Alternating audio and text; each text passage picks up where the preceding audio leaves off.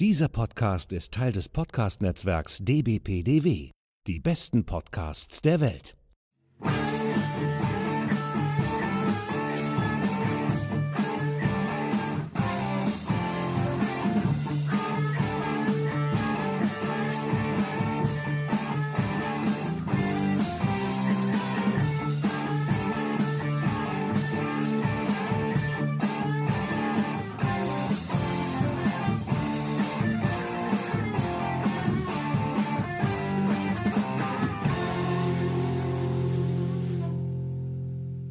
Hallo zusammen zur 29. Folge von fantastischeantike.de, der Podcast. Ja, auf die heutige Folge freue ich mich aus zweierlei Gründen ganz besonders.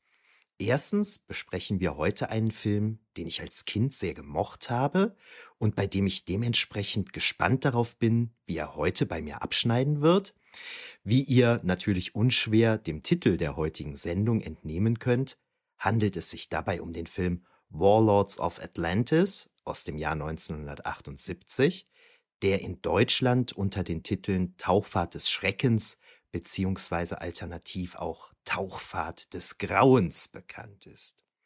Wenn ein Film so heißt, gibt es natürlich nur zwei Leute aus meiner Podcasterinnen und Podcaster-Bubble, die wie geschaffen für einen solchen Film erscheinen. Gemeint sind natürlich Commodore Schmidt-Lab und der American Cyborg Terminator 2000 von Männer, die auf Videos starren, die ich gleich noch ausführlicher vorstellen werde. Kommen wir aber zuerst mal zu den Dingen, die in letzter Zeit so neu passiert sind. Zunächst einmal war ich wieder bei Data sein Hals, wo wir über Kampf um den Planet der Affen gesprochen haben, also den fünften Teil der ursprünglichen Planet der Affen-Reihe. Und dann war ich gestern Abend bei der Friedrich Naumann Stiftung eingeladen, wo ich mich mit ehemaligen Studentinnen und Studenten von mir über Geschichte in Star Wars unterhalten habe. Beides verlinke ich natürlich in den Show Notes. Genug Einleitung, legen wir langsam mal mit unseren Gästen los und reden wir über den Film.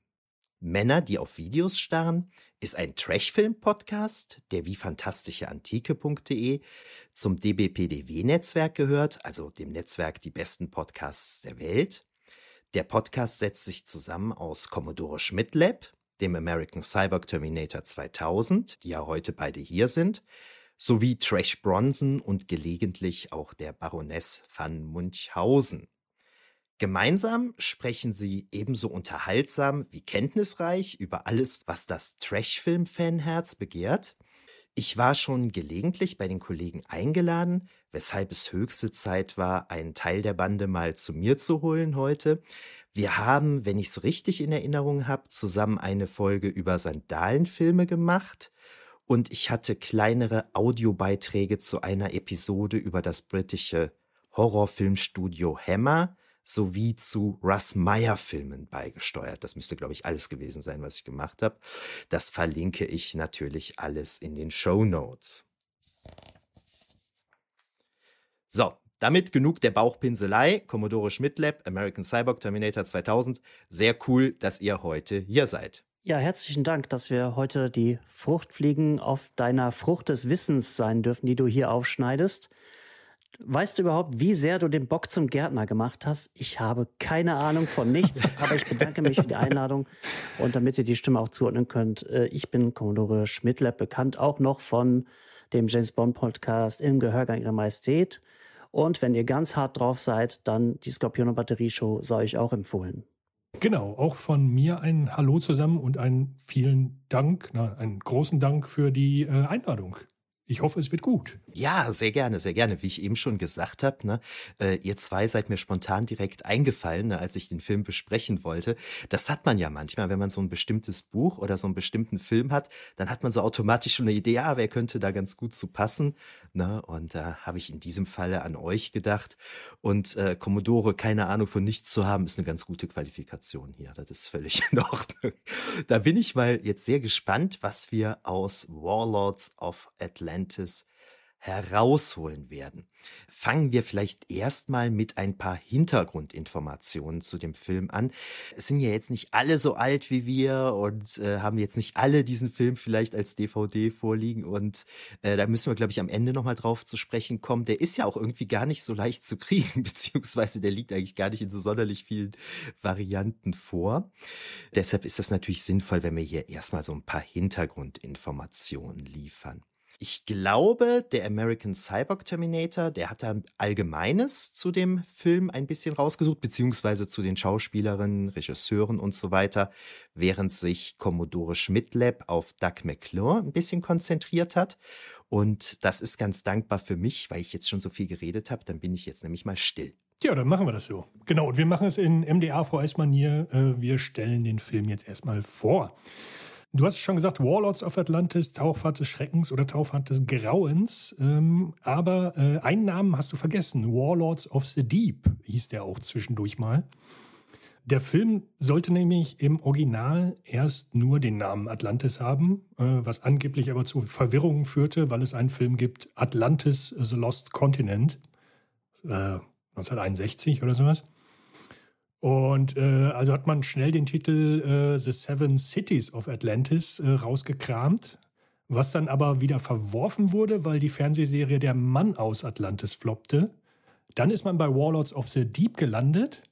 Dann kam aber Columbia als äh, Produktionsfirma und meinte, das ist zu sehr nah dran an The Deep weswegen man dann bei Warlords of Atlantis ankam. Ne? Also das ist so weit. Äh, ja, Hammergeschichte eigentlich. ne?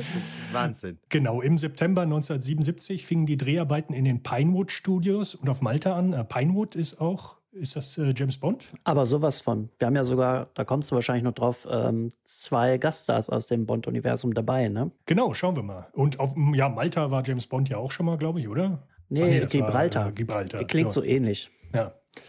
Ist, ja, äh, Madrid oder ne, Mailand, ja. Hauptsache Italien. Ja. Genau. Äh, äh, wie gesagt, im Jahr 1977 fingen die Dreharbeiten dort an und äh, am 5. Mai 1978 äh, hatte der Film dann im Vereinigten Königreich Premiere und äh, wurde der 15. erfolgreichste Film des Jahres. Ja, soweit. mit allen darunter, darunter oder mit allen besseren Filmen geben wir uns gar nicht ab. ähm, Regie Kevin Connor. Hieß der aus Terminator auch so der Bengel? Nein, John Connor hieß der, ne? Ja. John Connor. Mhm. Ähm, wurde in King's Cross in London äh, 19, am 14. Juli 1937 geboren. Im Alter von 16 Jahren verließ er aber die Schule, um in Soho äh, Dokumentarfilme zu drehen. Und später wurde er halt äh, Sound Editor und arbeitete mit Leuten wie äh, Tony Richardson, Richard Edinburgh, äh, Richard Lester, Abraham Polanski, nee, Polonsky, weiß ich nicht. Äh, oder Michael, äh, kann den Namen nicht aussprechen. K. K. Kakoyanis. So, ähm, Entschuldigung für alle Kakoyanis-Fans. Und Warlords of Atlantis ist halt die vierte Kooperation zwischen äh, Doug McClure und ja, Kevin Connor. Die haben nämlich auch noch gedreht 1975 äh, Caprona, das vergessene Land. Toller Film. Der sechste Kontinent und im Banner des Kalifen und auch noch viele mehr.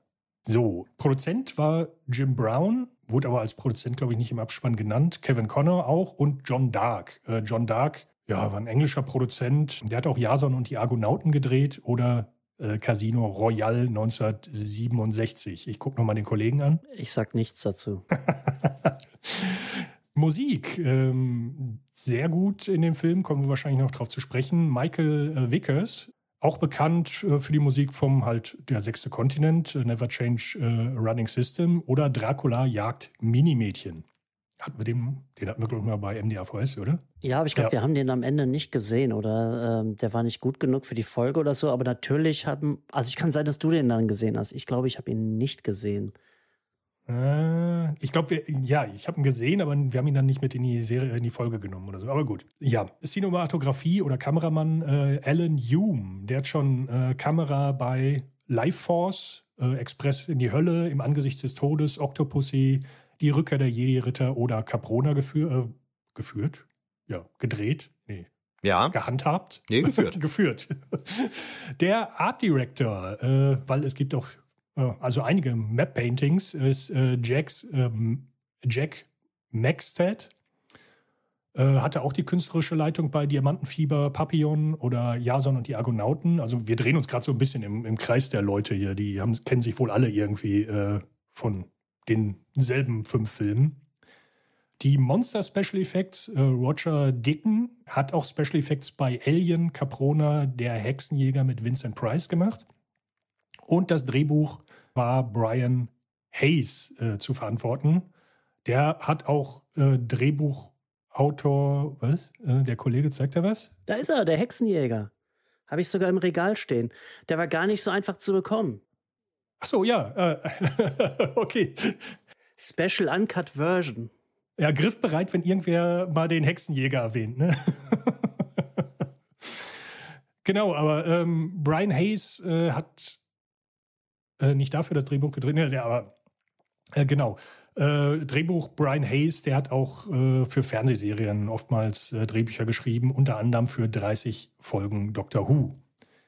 So, wer spielt mit? Doug McClure, da kommst du gleich drauf, da gebe ich gleich ab. Wir haben aber noch äh, Peter Gilmore als Charles Charlie Atkin, geboren 1931 in Leipzig, dann aber aus Gründen mit seinen Eltern schnell nach England ausgewandert, spielte mit in das Schreckenskabinett des Dr. Phibes, auch wieder mit Vincent Price. Und so gut wie jeden ist ja irre, beziehungsweise Carry-On-Film. Donald Bis Bissett spielt Professor Aitken, äh, den Vater, äh, den kennt man aus Das Geheimnis des roten Affen, wenn man das Geheimnis des roten Affen kennt. Aber ja, ist ja ein Geheimnis. Und die Rolle erinnert mich aber voll an Richard Attenborough. Irgendwie so, wie er, wie er da rumsitzt und ja, den alten Professor gibt. Ne? Dann äh, Shane Rimmer als Captain Daniels. Jetzt kommt eine äh, ganz lange Latte an Filmen. Space Truckers, äh, Batman Begins, äh, der viereinhalb Millionen Dollar, viereinhalb Millionen Dollar Vertrag mit Michael Caine, kann ich nur empfehlen. Superman 2, allein gegen alle, Superman 3, Gandhi, der Spion, der mich liebte, insgesamt 168 Einträge auf der IMDb. Und äh, der Captain hat natürlich auch noch Matrosen, drei an der Zahl. Zum Beispiel wäre da Hal äh, Galiti, als äh, Mr. Äh, Gorgon zu sehen, auch in Outland, Planet der Verdammten, äh, Dr. Seltsam oder Superman 2. Dann äh, John Ratzenberger als Fan. Ja, das war Cliff in 270 Folgen Cheers. Und wir haben ihn, glaube ich, jetzt in letzter Zeit mehrmals bei den Männern, die auf Videos starren, äh, gehabt. Ne? Ja, es klingelt. ja, hat aber auch viel Voice-Acting für Disney gemacht, war auch in äh, Superman 1 und 2, Das Imperium schlägt zurück und Die Brücke von Arnheim. Und der dritte im Bunde ist Derry Power als äh, Jacko. Äh, der hat nur Zeug gemacht, was mir überhaupt nichts sagt. Also euch dann hoffentlich wahrscheinlich auch nicht. Äh, Leah Brody als Delphine. Hm, spreche ich es richtig aus? Ich weiß es nicht. Ja, Sprengkommando Atlantik äh, könnte euch was sagen, sonst nur Gerümpel, äh, was auch irgendwie ja, komplett an mir vorbeigegangen ist.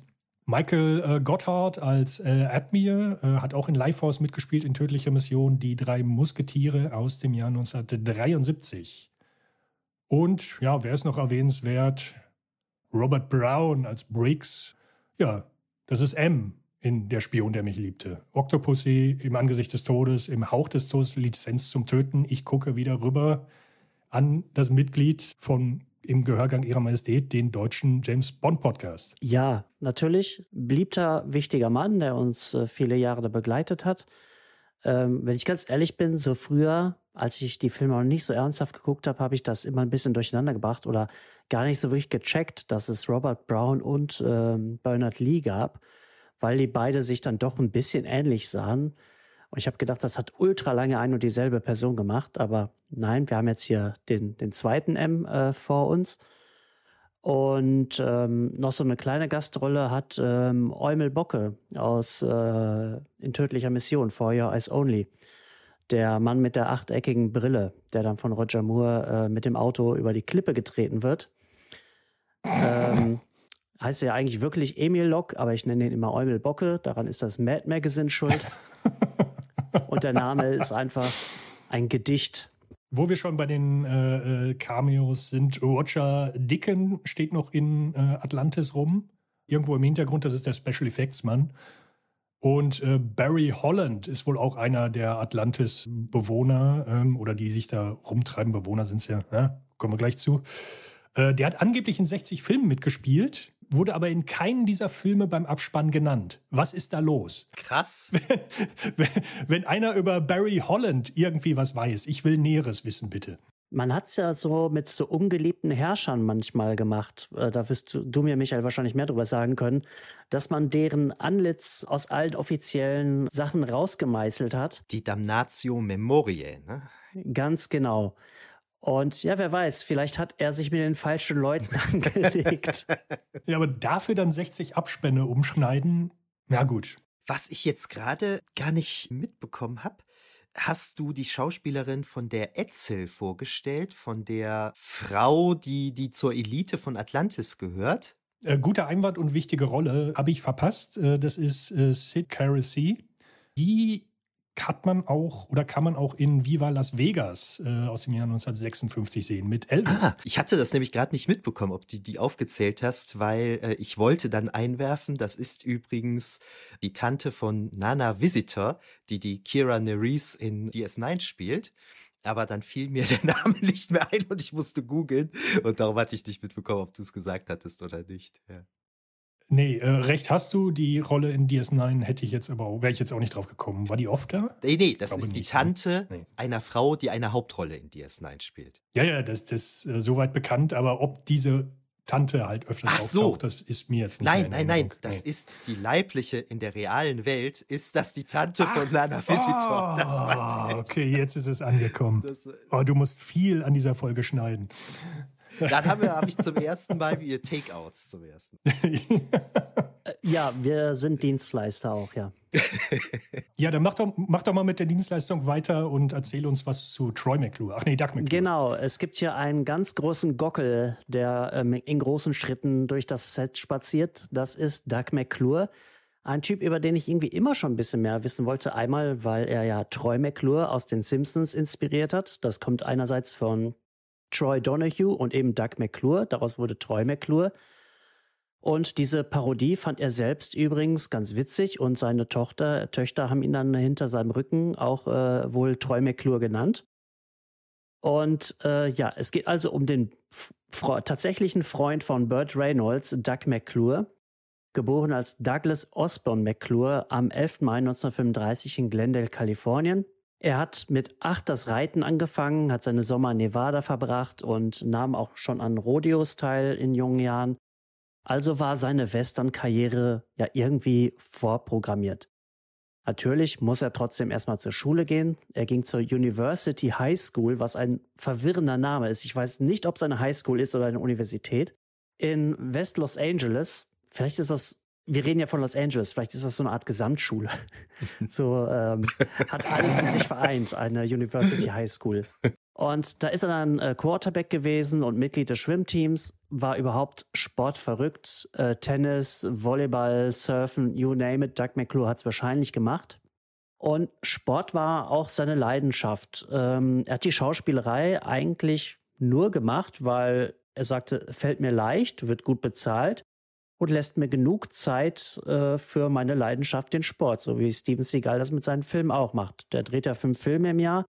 Für jeden ist er wahrscheinlich zwei Drehtage äh, vor Ort und macht den Rest äh, seine anderen Sachen wie ähm, Leute beleidigen und Russland hochloben.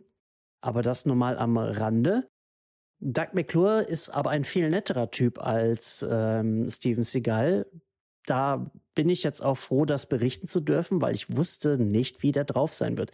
Es gibt ja Leute, über die gibt es dann auch keine wirkliche Biografie. Doug McClure ist so einer. Wir hatten den Fall ja auch bei äh, Dan Haggerty oder Kollege, wie hieß er nochmal? Cameron Mitchell. Ja, Cameron Mitchell. Das war ja auch so einer, über den es keine Biografie gab, wo man annehmen konnte, oh je, das war bestimmt ein schwieriger Typ und am Ende war er wohl doch ganz nett. Alles, was man über den Mann wissen muss, äh, findet man bei uns, ja. Weiß nun keiner, wer er ist, ne? Aber das könnt ihr eben auch bei uns rausfinden. Eine Legende des B-Films. Ja, und also wie gesagt, Sport seine große Leidenschaft, war regelmäßiges Mitglied bei so Celebrity-Tennis-Turnieren und hat auch eine Sportrolle mal gespielt im Proto-Surf-Film Gidget, der auch mal bei uns erwähnt wird in unserer äh, Folge über Beachparty-Filme. Und dann hat ihn Universal unter Vertrag genommen. Und das ging dann eine Weile so. Und 1962 seine wahrscheinlich bekannteste Rolle, der Durchbruch sozusagen, Trampus in The Virginian, aka die Leute von der Shiloh Ranch. Und die Serie lief dann, ja, sehr lange, nämlich bis 1971 und hat dann auch irgendwie so ein bisschen das Ende seiner Cowboy-Zeit eingeleitet, wenn man mal vom Barbary Coast absieht. Ich möchte nicht zu viel Werbung machen, aber ich glaube, über Barbary Coast haben wir auch schon mal gesprochen.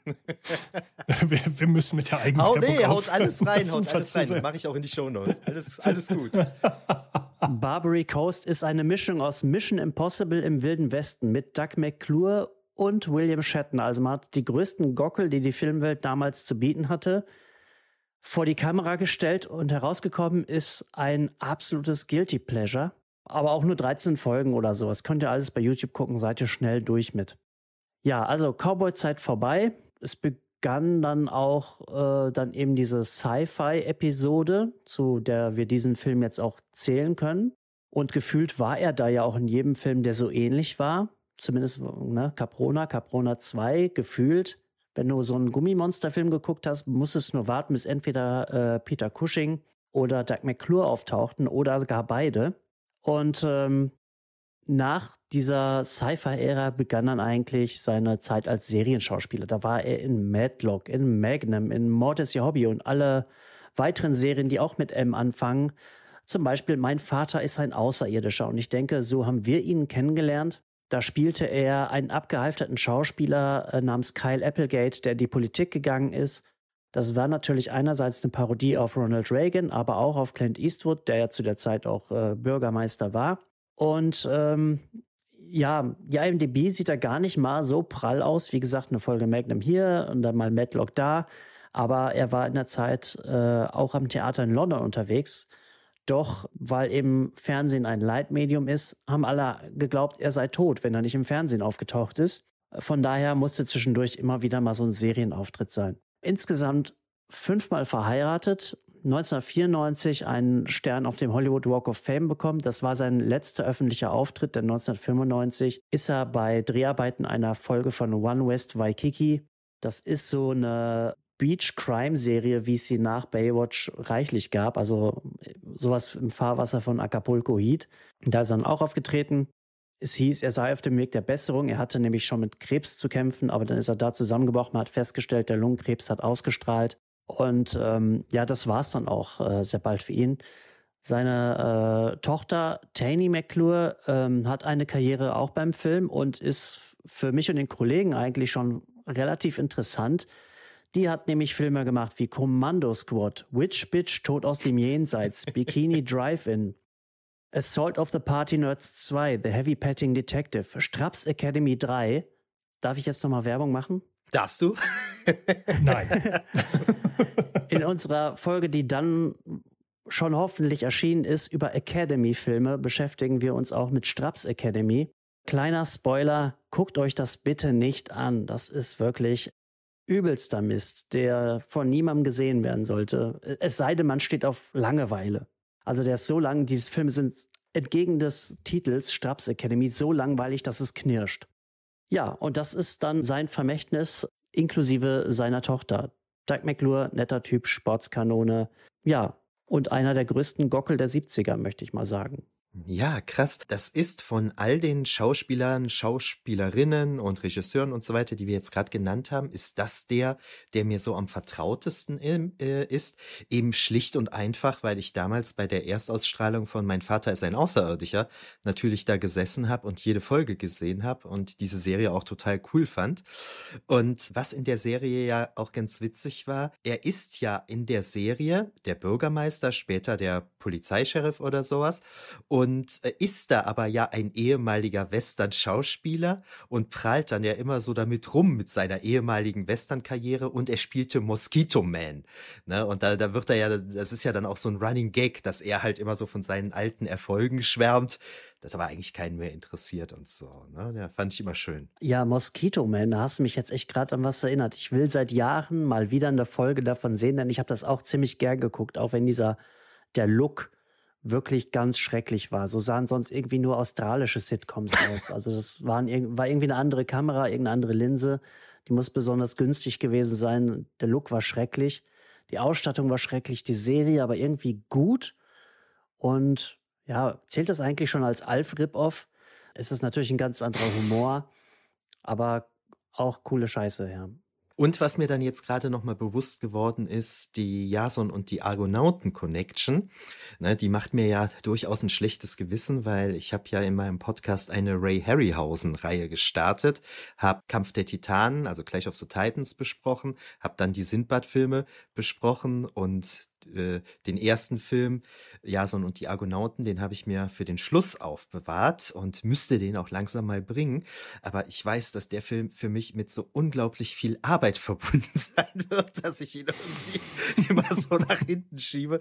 Aber ich, ich, ich muss das mal langsam machen. Ne? Ja, Wahnsinn, was da alles so zusammenkommt. Wir hatten ja auch eben gesagt, die drei Filme, die Kevin Conner und Doug McClure da zusammen gemacht hatten. Ne? Äh, Corona, Corona, äh, Corona, Quatsch, Caprona, Caprona 2 und der sechste Kontinent. Zwei davon waren ja auch mit Peter Cushing und äh, Cushing, sagtest du eben, heißt er, ne? Äh, der sollte ja Niemand weiß es, niemand weiß es. Sag, was du möchtest. Er wird sich nicht kommen, äh, wird nicht kommen und sich beschweren. Okay, okay. Weil das ist, das ist meine Superpower in sämtlichen Sprachen, egal ob auf Altgriechisch oder auf Englisch. Ich spreche Namen immer falsch aus. Der hätte eigentlich ja auch in diesem Film mitspielen sollen. Den obersten Ratschef von Atlantis, aber das hat dann aus terminlichen Gründen ist das dann gescheitert und musste ganz kurzfristig ersetzt werden. Das wäre natürlich auch nochmal cool gewesen, den hier sitzen zu haben. Ne? Den kennen alle ja als Grand Moff Tarkin oder als Van Helsing zum Beispiel. Ja, er ist ja nicht in dem Film, weil der Film, an dem er drehte, überzogen hat. Und das war ein Film namens Son of Hitler. Was zum Teufel geht da denn ab? Das habe ich mich auch gefragt. Ich habe gesagt, was ist das denn für ein Film? Eine romantische Komödie, nehme ich an. ja, krass, krass, krass. Ja, nachdem ihr zwei den Film dann jetzt schon mal so schön vorgestellt hat, was alles so an Hintergrundinformationen angeht und so weiter, gehe ich jetzt mal über zu meinen Erinnerungen an Warlords of Atlantis. Ich hatte ja schon in der Einleitung gesagt, dass ich mich darauf freue, diesen Film heute zu besprechen, weil ich den als Kind halt so cool fand. Ne? Ist jetzt schwierig zu sagen, wann ich den eigentlich geschaut habe. Bei manchen Filmen, wenn ich da im Internet recherchiere, finde ich immer irgendwie so, ja, der lief dann und dann im ZDF, lief dann und dann im ARD und so. Diesmal habe ich da nichts Vernünftiges gefunden. Ich würde vermuten, dass ich so zwischen 10 und 13 Jahren alt war, als ich den Film gesehen und ich meine auch auf VHS aufgenommen habe. Ich weiß noch sehr gut, dass mir grandios gefiel, dass ein zentrales Motiv des Films genau meiner eigenen damaligen Überzeugung entsprach, Atlantis liegt im Bermuda-Dreieck und ist von Außerirdischen bewohnt. Ne, das war damals äh, meine Überzeugung und ich fühlte mich durch diesen Film bestätigt und dann war der Film halt cool. Ne, und insofern war da alles richtig. Das ist, das ist mir noch sehr, sehr präsent, dass ich das damals gedacht habe und auch meinem Vater gesagt habe, als ich den Film schaute. Daraus ergibt sich natürlich, dass ich in diesem Alter ein gewisses Fable sowohl für das Bermuda-Dreieck als auch schon für Atlantis hatte. Und ich weiß noch, und ich weiß, ich habe es schon zweimal im Podcast erzählt, ich erzähle es jetzt ein drittes und letztes Mal. Wir hatten so ein Buch zu Hause, in dem laut Titel die Geheimnisse der Menschheit aufgeklärt wurden. Und da stand unter dem Stichwort Atlantis dass es sich bei Atlantis vermutlich um eine Erfindung Platons handle. Und ich kann mich wirklich sehr gut daran erinnern, dass mich diese Einschätzung des Buchs maximal genervt hat, weil ich halt wollte, dass es Atlantis wirklich gegeben hat oder immer noch gibt. Das war mir ganz wichtig. Ansonsten konnte ich mich als ich jetzt so überlegt habe, bevor ich den Film nochmal angeschaut habe, an was ich mich so erinnere, hatte ich hauptsächlich eben Doug McClure im Kopf, vermutlich weil er mir eben wegen Mein Vater ist ein Außerirdischer so präsent war. Dann erinnerte ich mich so grob an einen Mann und eine Frau aus Atlantis und dass die beiden einen Reisenden aus unserer Welt gerne da behalten würden. Und ich will jetzt noch nicht weiter ins Detail gehen, um meine spätere Zusammenfassung der Handlung nicht zu spoilern. Aber das ist tatsächlich im Wesentlichen das, woran ich mich erinnere oder an was ich mich erinnert habe, bevor ich den Film diese Tage dann jetzt für die heutige Besprechung nochmal zweimal angeschaut habe. Commodore und Cyborg Terminator. Ich habe euch den Film ja jeweils völlig ungefragt zugeschickt. Äh, bevor ich euch den Film zugeschickt habe. Ja, vielen Dank. bevor ich euch den Film zugeschickt habe, kanntet ihr den? Hattet ihr den auch als Kind gesehen oder habt ihr den jetzt zum ersten Mal gesehen? Caprona und die Reise, nee, nicht Reise zum Mittelpunkt der Erde, wie hieß er denn? Sechster ähm, Kontinent. Die waren mir so. bekannt, hier der sechste Kontinent. Äh, den kannte ich in der Tat nicht. Ich, äh, der ist an mir vorbeigegangen. Hätte ich jetzt auch gesagt, wobei ich da, ich kann da meine Hand echt nicht ins Feuer legen, weil so ein Scheiß lief ja äh, früher gerne mal im Fernsehen. Und also so wie Piraten und Ritterfilme, also ein Zeug, was es heute eigentlich im Grunde gar nicht mehr gibt. Und gerade diese Abenteuerfilme mit verlorenen Kontinenten oder sowas, die sind sich ja von der Handlung doch alle sehr, sehr ähnlich. Ne? Also, wenn man einen gesehen hat, hat man ein bisschen alle gesehen. Man guckt sie dann eigentlich nur wegen dieser schönen Schicht Schmalz, die da drüber liegt, wenn sie einem gefällt. Ne? Aber auch vielen Dank dafür, weil, wie gesagt, sowas ist gar nicht mehr so einfach zu bekommen. Ich weiß noch, als ich eine kurze Piratenfilmphase hatte und habe gedacht, ja, jetzt will ich mal wieder da, keine Ahnung, der Löwe von San Marco sehen. Und äh, musste da für die DVDs teilweise recht viel Geld bezahlen, weil es nur einen einzigen äh, Verlag gibt, der sich überhaupt ein bisschen darum kümmert. Und äh, ja, ähnlich ist es auch so. Ich glaube, ich bin noch nie über eine Caprona DVD gestolpert. Ich gebe auch zu, ich habe sie nicht gesucht, weil früher lief sowas im Fernsehen und das ist irgendwie auch die Art und Weise, wie man mir das fortzusetzen hat. Finde ich, in sowas muss man reinschalten. Da muss man eine Tasse Kaffee zu trinken und einen Kuchen essen und sich an den Gummimonstern erfreuen. Äh, und das habe ich auch getan, aber jetzt höre ich erstmal auf zu reden. Ja, ich, äh, ich wollte das eigentlich am Ende sagen, aber weil es gerade passt, füge ich das jetzt schon mal hier an. Ich war ganz erstaunt. Ich habe da halt die DVDs bestellt und die sind ja völlig simpel. Ne? Da ist einfach nur der Film drauf, da ist eine Kapitelauswahl drauf, keinerlei Extras, keinerlei Hintergrundinformation. Da ist noch nicht mal ein Untertitel dabei, was für mich an manchen Stellen wirklich die Hölle war, wo ich genau hören musste, was die sagen und ich es einfach nicht verstehen konnte, was sie genau sagen. Ne, das ist schon sehr rudimentär.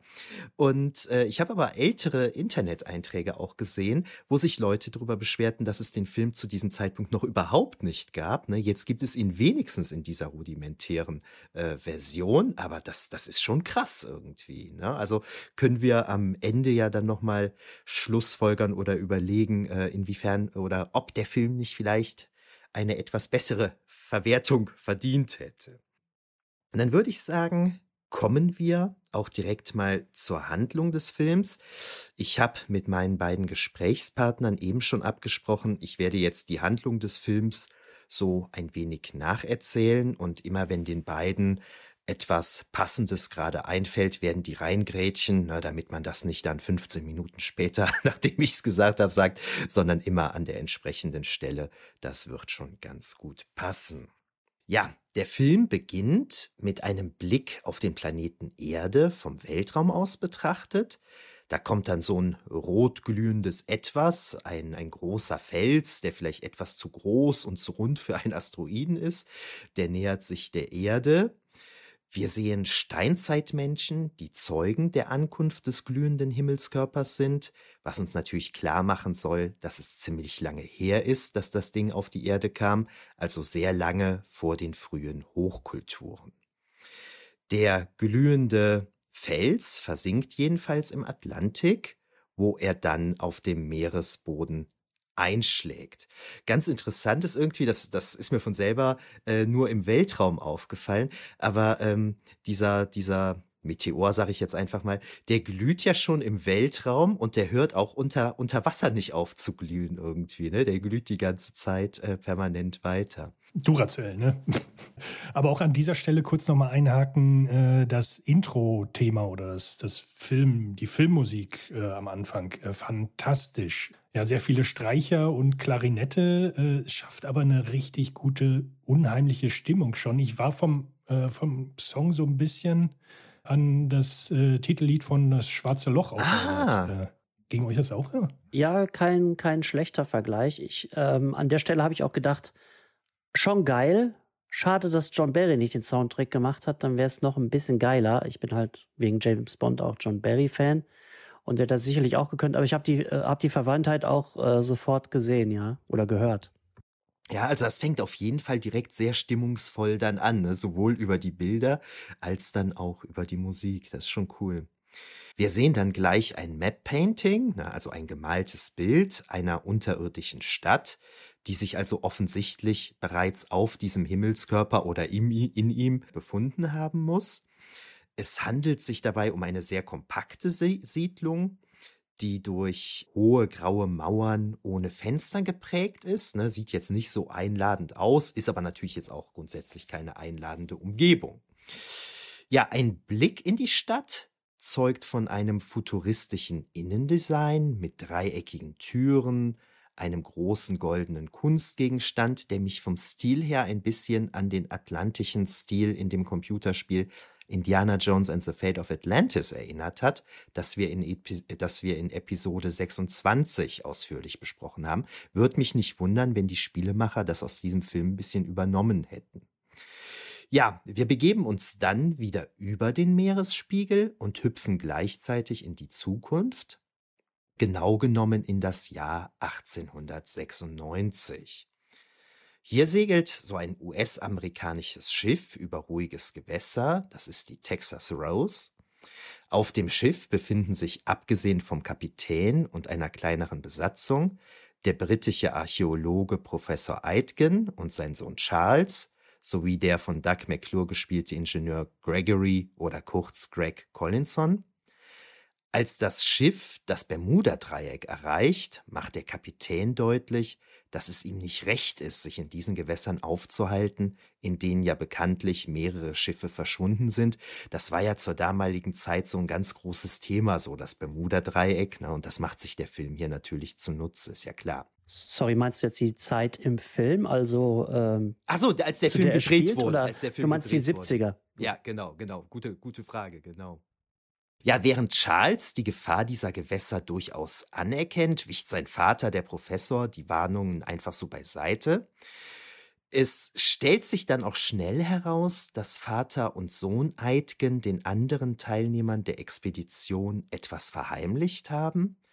Ihr ganzes Leben lang suchen sie nämlich bereits nach Atlantis, das sie nun, ohne dass irgendwie erklärt würde, warum, im Bermuda-Dreieck zu finden hoffen. Den anderen Expeditionsteilnehmern haben sie erzählt, dass sie sich ein paar Fische angucken möchten. Naja, am nächsten Tag findet dann jedenfalls der erste Tauchgang statt.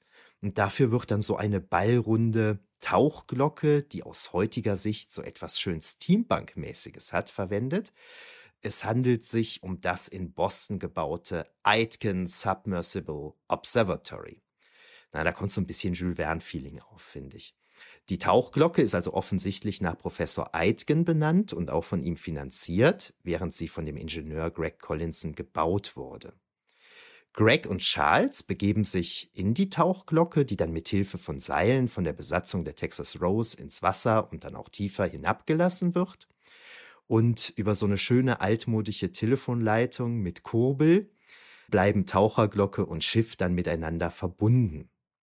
Greg und Charles sitzen auf sehr engem Raum in der Taucherglocke. Und ich weiß jetzt nicht, wie es euch beiden ging, aber mich hat wirklich von Anfang an nervös gemacht, dass die Tauchglocke nach unten hin ein offenes Loch hat. Ich meine, mir ist klar, dass der Tro Sauerstoff halt trotzdem in der Glocke bleibt, ne, solange man sie gerade runterlässt. Und zumindest im Film hat das auch Sinn, was den Druckausgleich im tiefen Wasser ausgeht. Aber das, was man doch automatisch sofort im Kopf hat, ist, ist doch die Frage, oh Gott, hoffentlich kommt durch das Loch nichts da rein, oder? Ja, kommt ja, halt, ja, kommt halt, ja, aber ich konnte mich halt nicht dran erinnern. Deine, deine, deine Angst ist ja berechtigt. Ich weiß jetzt nicht, ob ich es unbewusst noch von meinen Kindheitserinnerungen im Kopf hatte, aber ich habe Zeit gedacht, das können die doch nicht machen. Da, nee, da habe ich grundsätzlich Vertrauen in die Physik gehabt. Was mich viel mehr umgetrieben hat, ist die Frage, die fahren ja unter Wasser eigentlich fast nach Belieben rum. Ne? Guck mal dahin, guck mal dahin. Aber das Ding hatte überhaupt keinen kein Rotor, keine Schiffsschraube. Wie bewegt sich das überhaupt? Das kann eigentlich nur, wenn sie oben dem Schiff sagen würden, genau. fahr mal so rum. Dass sie, das tun sie aber nie. Hm, aber genau so habe ich das auch verstanden. Oder, oder selten. Selten, ja, ja. Aber genau so habe ich das auch verstanden.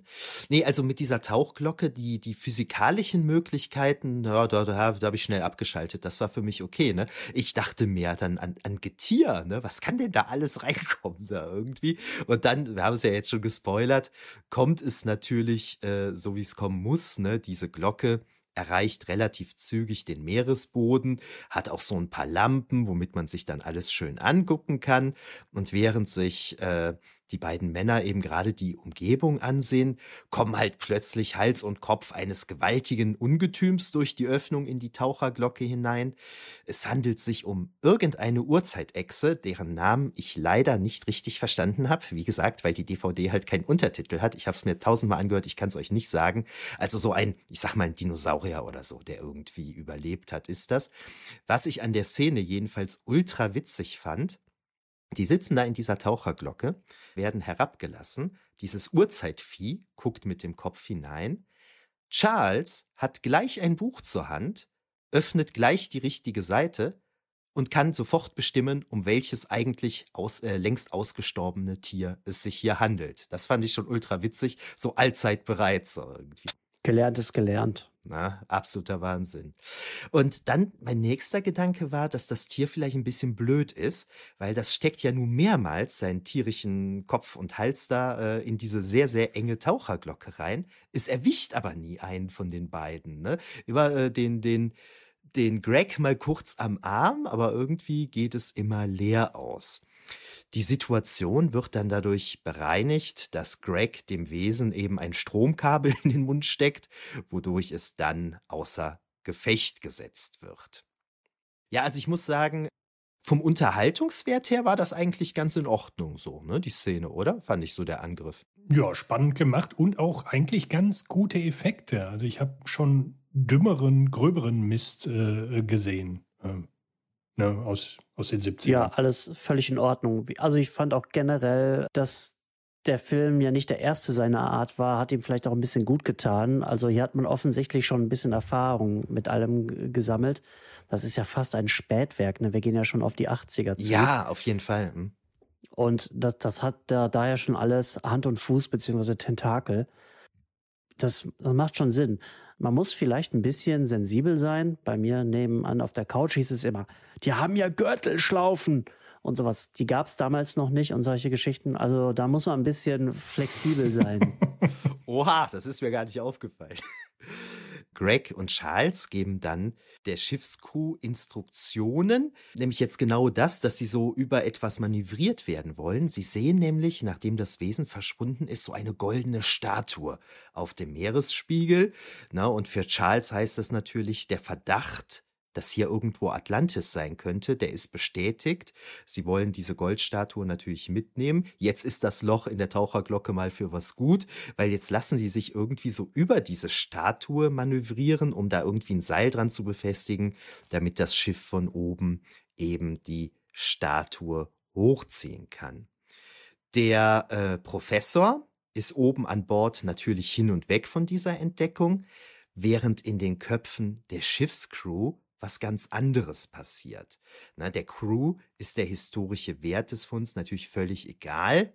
Für sie ist wichtig, dass man einen riesigen goldenen Gegenstand an Bord geholt hat. Der Kapitän warnt den Professor daher davor, dass der Fund die Besatzung auf dumme Gedanken bringen könnte, doch interessieren den Gelehrten die Warnungen des Kapitäns wieder mal kein bisschen wie eben schon. Ja, tatsächlich kappt die Besatzung sogleich die Verbindungen mit der Taucherglocke, so hat man halt zwei Mann weniger, mit denen man den Gewinn teilen muss. Schlimmer noch, oder was heißt schlimmer noch, genauso schlimm. Ein Crewmitglied, dessen Gesicht wir nicht sehen können, schießt dem Professor dann mit einer Pistole in den Rücken. Und als ob das jetzt nicht alles schon wüst genug wäre, erscheint ein gewaltiger Kraken und ergreift mit seinen Fangarmen den Kapitän und seine Besatzung, so dass halt nur der angeschossene Professor und der Schiffsjunge, der auf Seiten des Professors steht, die bleiben auf dem Schiff. Der Kraken bringt dann die Crew äh, in eine Höhle unter Wasser und ergreift dabei noch die Tauchglocke, die es hinter sich herzieht, die er hinter sich herzieht. Ja, gut, dass der acht Arme hat, ne? Sonst hätte er ja, nicht geschafft. Ja, und den Kraken fand ich auch gar nicht so übel gemacht, eigentlich, muss ich sagen. Ja. Wobei eine Sache, wenn äh, nichts gegen Jack äh, Maxted oder wie der Art Director hieß, aber ich hätte diese goldene Stele, die hätte ich ein bisschen dreckiger gemacht, vielleicht ein bisschen Seetang oder was dran gehangen. Äh, die war ein bisschen zu poliert, aber vielleicht war das ja auch der Kram. Warum steht die eigentlich da? Das ist ja auch die Frage. Ja, vielleicht ist das sowas wie ein Ortseingangsschild, ne? Ich meine, die Atlanta, die haben halt andere Sitten. Ja, ja, das, schon, das stimmt schon. Jedenfalls taucht die Tauchglocke dann in so einer Art Fluss wieder auf, während die Besatzung am Flussufer liegt. Also irgendwie hat es der Kraken geschafft, die Besatzung in die unterirdische Höhle am Meeresgrund zu bringen, ohne sie dadurch zu töten. Na, also die sind alle noch lebendig. Und nach etwa 30 Minuten, also dem ersten Drittel des Films, haben wir dann jetzt Atlantis erreicht. Nachdem dann alle wieder zu Bewusstsein gekommen sind und sich versammelt haben, erscheint ein Mann namens Admir mit einer sehr eigenwilligen Frisur, die hat so ein bisschen was Mittelalterliches, so silberner Metallkleidung, einem weißen Umhang und ich glaube auch Sandalen. Das war für mich so eine futuristische Antikisierung im Flecht-Gordon-Stil würde ich sagen. Ne? Also der Typ soll irgendwie gleichzeitig antik und futuristisch aussehen, fand ich so ein bisschen. Ja, im Großen und Ganzen gelingt das dem Film ja auch. Ich glaube, Atlantis selbst, also von außen, ist das ja, sieht es ja fast aus wie, ähm, es könnte so eine Troja-Darstellung halt auch wirklich sein, ne? Mit diesen riesigen hohen Mauern. Ein bisschen altbacken, innen drin ist ja schon ein bisschen mehr Funk unterwegs. Aber in diesem Film gibt es ja immer doofe Frisuren und alberne Helme, ne? Das ist ja so ähnlich bei den Sandalenfilmen, da hatten wir das auch immer, dass die irgendwelche komischen Fantasiesachen tragen. Obwohl man meinen könnte, dass bei den Sandalenfilmen die Italiener es vielleicht besser wissen müssten. Aber hier ist diese Balanceakt eigentlich ganz gut gelungen. Diese, ähm, diese Soldaten, die es da gab, mit diesen verspiegelten Helmen, wo man gar kein äh, Gesicht durchgesehen hat, die haben mich auch extrem an was erinnert. Irgendwo anders gibt es in, in, einem deutlich moderneren Film äh, gibt es solche Leute auch. Ich, ich frage mich, ob es der neue oder der es gibt jetzt gibt's jetzt schon zwei Aquaman-Filme oder einen. Da, ich, dann meine ich auf jeden Fall den ersten, den habe ich nämlich gesehen. Ob da die die Guards of Atlantis da auch so ähnlich aussahen. In dem Fall, also in diesem Film, finde ich es diesen Balanceakt eigentlich ganz gut genommen. Mal abgesehen davon, dass er die allerletzte Frisur hat. Ne? Man kann hoffen, dass sie ihm die nicht wirklich geschnitten haben, sondern dass es nur eine Perücke war. Ja, also ich finde, der Schauspieler, der macht das auch eigentlich ganz cool. Ne? Ich finde, der spielt so ganz emotionslos, so wie ein Vulkanier oder wie ein Elb. Man hat aber trotzdem irgendwie immer das Gefühl, dass so hinter der Stirn, der arbeitet irgendwie was. Das fand ich schon ganz cool gemacht. Und die äh, Soldaten, die du gerade äh, ansprichst, das sind ja die sogenannten Wächter. Die tauchen dann auch sogleich aus dem Wasser auf. Und äh, da sprichst du gerade was ziemlich Spannendes an, nämlich mit deren Köpfen. Ich war mir da gar nicht sicher. Ich habe zuerst gedacht, haben die Helme auf? Dann habe ich mich gefragt, haben die Fischköpfe? Und äh, nachher bei einer Prügelei habe ich dann wieder gedacht, nee, die haben doch Helme auf. Man kann das gar nicht so genau sagen. Nur der äh, Greg, der sagt irgendwann im Film, der guckt sich die auch an und meint, die haben ja gar keine Augen. Also ich fand das tierisch schwierig zu sagen, wie die jetzt eigentlich aussehen. Ne? Ob die Fischköpfe haben oder ob die Helme aufhaben. In der Schlägerei hatte ich, glaube ich, mehr den Eindruck, dass es Helme sind. Ja, das sind, glaube ich, schon Helme. Aber ich, ich frage mich jetzt auch wirklich, was haben die dadurch gesehen, ne? Weil, also das, bei modernen Kostümen kann man sich das irgendwie besser erklären. Da hat es schon verspiegelte Sonnenbrillen oder ähnliches gegeben, die man dann einfach so groß macht, dass daraus ein Helm wird. Wie das da gelöst war, ich, das sah ja wirklich aus wie, wie Metall, ne? Was irgendwie ja. äh, in, in Form gedengelt wurde.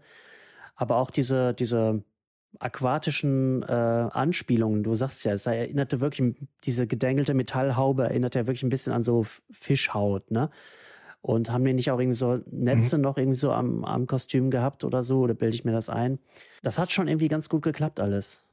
Äh, sorry, wenn ich wieder spoiler, aber ein Punkt, was für diese, das sind jetzt irgendwelche mutierten Fischköpfe spricht, ist, dass die Atlanta ja Atlantianer. Geht beides, geht beides. Atlanta, At, Atlant. Ich sage immer Atlanta, aber es geht alles. Äh, äh, dass die, die ja vor, vor chirurgischen Eingriffen, wir kommen später drauf, nicht zurückschrecken.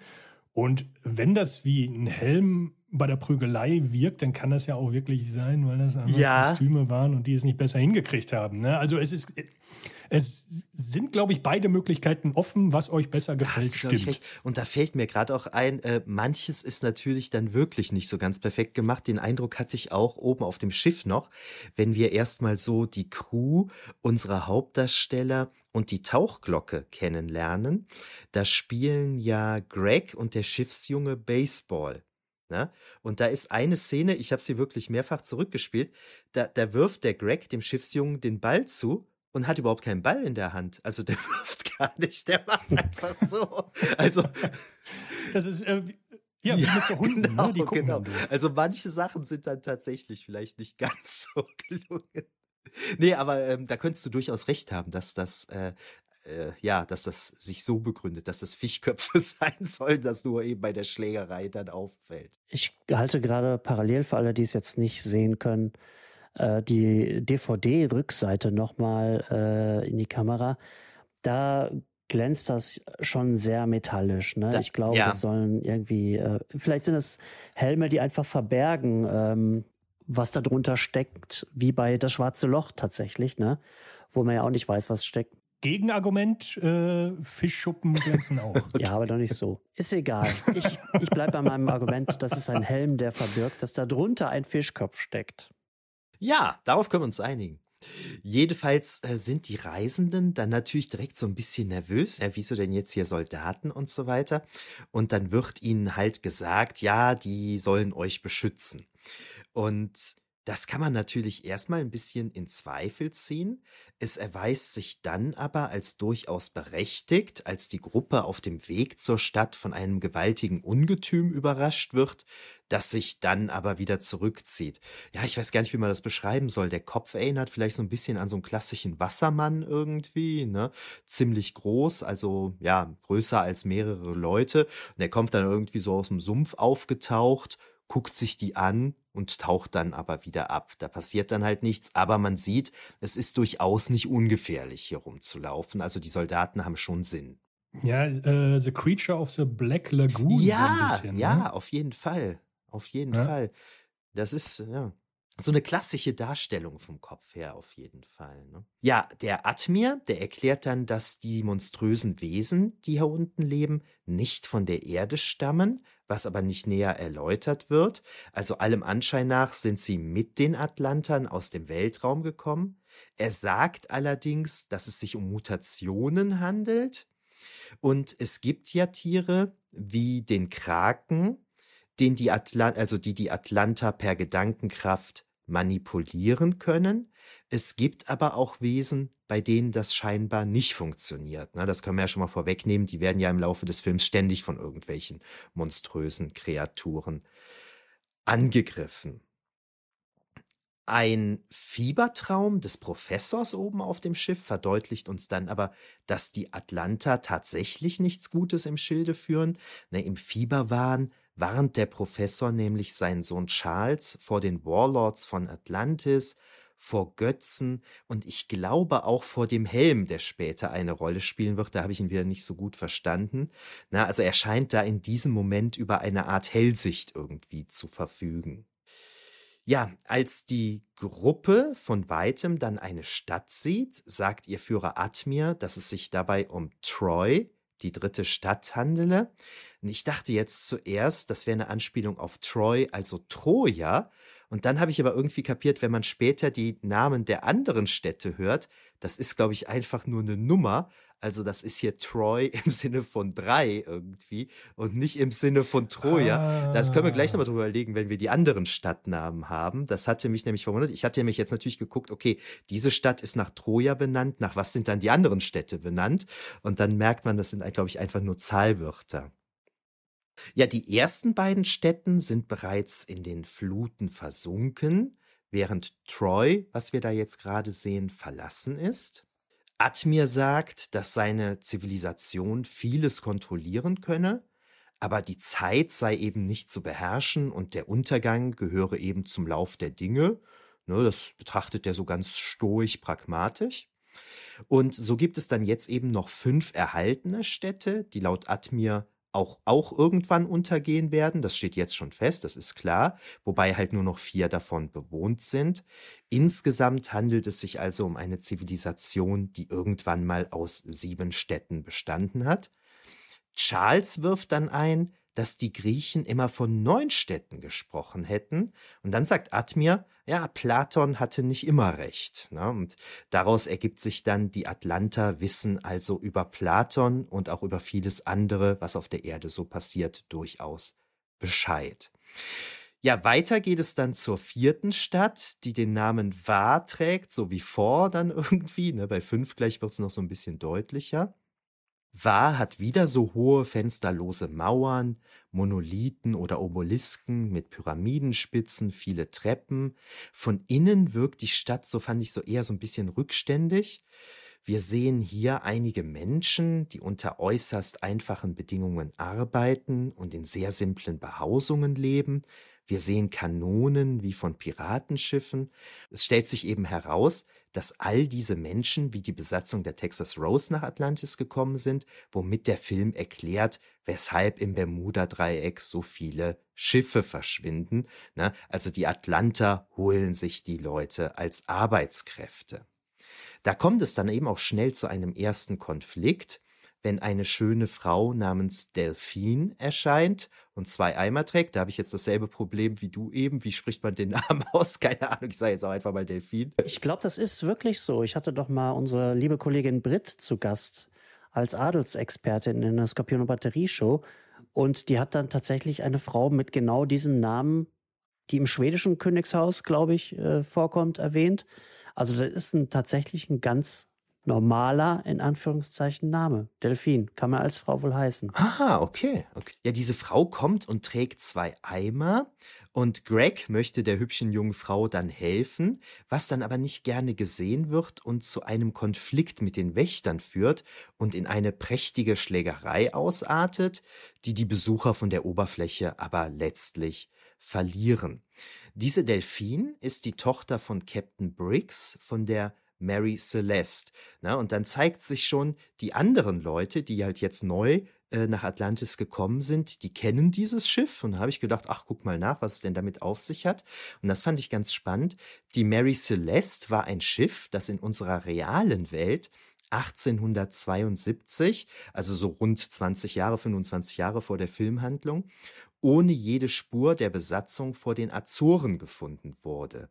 das Schiff befand sich in einem seetauglichen Zustand, ein Teil der Segel war noch gesetzt, das Proviant war noch da, nur Captain Briggs, die Besatzung und ein Rettungsboot fehlten halt. und dieses mysteriöse Ereignis wird hier also vom Film aufgegriffen und mit dem Bermuda-Dreieck und Atlantis dann in Verbindung gesetzt. Jedenfalls erfahren wir bei dieser Gelegenheit, dass Menschen nur zwei Tage in diesem unterirdischen Reich überleben können und man sie ja operativ dann an diese Welt anpassen muss, was allerdings dazu führt, dass sie nicht zurück zur Erde können. Wir hatten das ja eben schon mal gesagt, die kriegen so eine Art Kiemen verpasst. Ja, während die Männer dann jedenfalls in eine mittelalterliche Gefängniszelle geworfen werden, wird einzig Charles woanders hingebracht, nämlich zur Stadt 5 Chinka, ne, wo das Wort 5 ja auch wieder äh, sehr, sehr deutlich drinsteckt. Also da muss ich sagen, da hätten sie sich mal was Besseres einfallen lassen können. Ne? Das, ist, das ist schon ein bisschen einfallslos. Ja, so Dortmund 2 oder so. oder Bielefeld, das wird doch passen. Bielefeld im Bermuda-Dreieck. Oder die Namen von anderen versunkenen Städten. Ich meine, es gibt ja nicht nur Atlantis, ne? Ja, genau, genau. Da hätte man Wir so haben doch jetzt ganz können. frisch, wir haben doch jetzt ein norddeutsches Atlantis wiedergefunden, ne? In, in der Nordsee. Das haben wir noch lange gesucht und jetzt hat man es gefunden. Ich habe vergessen immer, wie das heißt. Ist aber eigentlich auch eine ganz, ganz coole Geschichte. Ist irgendwie 1300 mm, über, äh, überschwemmt worden und jetzt weiß man wieder, wo es liegt. Müsst ihr selber im Internet jetzt gucken. Wer wohnt da? Doug McClure tatsächlich. Mit einem Fischhelm. Ähm, es geht jetzt darum, dass die Atlanta Charles intellektuelle Kapazitäten erkennen. Das ist ja ein begabter Wissenschaftler und ihn eben ja scheinbar erstmal zu einem der ihren machen wollen, während die übrigen aus Sicht der Atlanta halt nur für einfache Arbeiten zu gebrauchen sind. Ne? Cinque ist jetzt vom Stil her als Stadt was ganz anderes. Hier lebt die Führungsschicht, die Elite und man kann an dieser Stelle jetzt sicherlich schon mal vorwegnehmen, dass die Gesellschaft hier offensichtlich nach Platons Idee einer Gesellschaft aufgebaut ist, die aus Philosophen, Herrschern, Wächtern und Arbeitern besteht. Ne, aber dazu später mehr. Ne, also es ist ganz klar, wir haben die Elite so als, als die denkenden Führer dieser Gesellschaft. Wir haben die Wächter, die halt auch bei Platon tatsächlich so heißen. Und dann eben so die Handwerker, Bauern etc. als dritte Gruppe. Ja, wir sehen hier Marmor und Stein. Es wird viel mit Dreiecken und Pyramiden gearbeitet.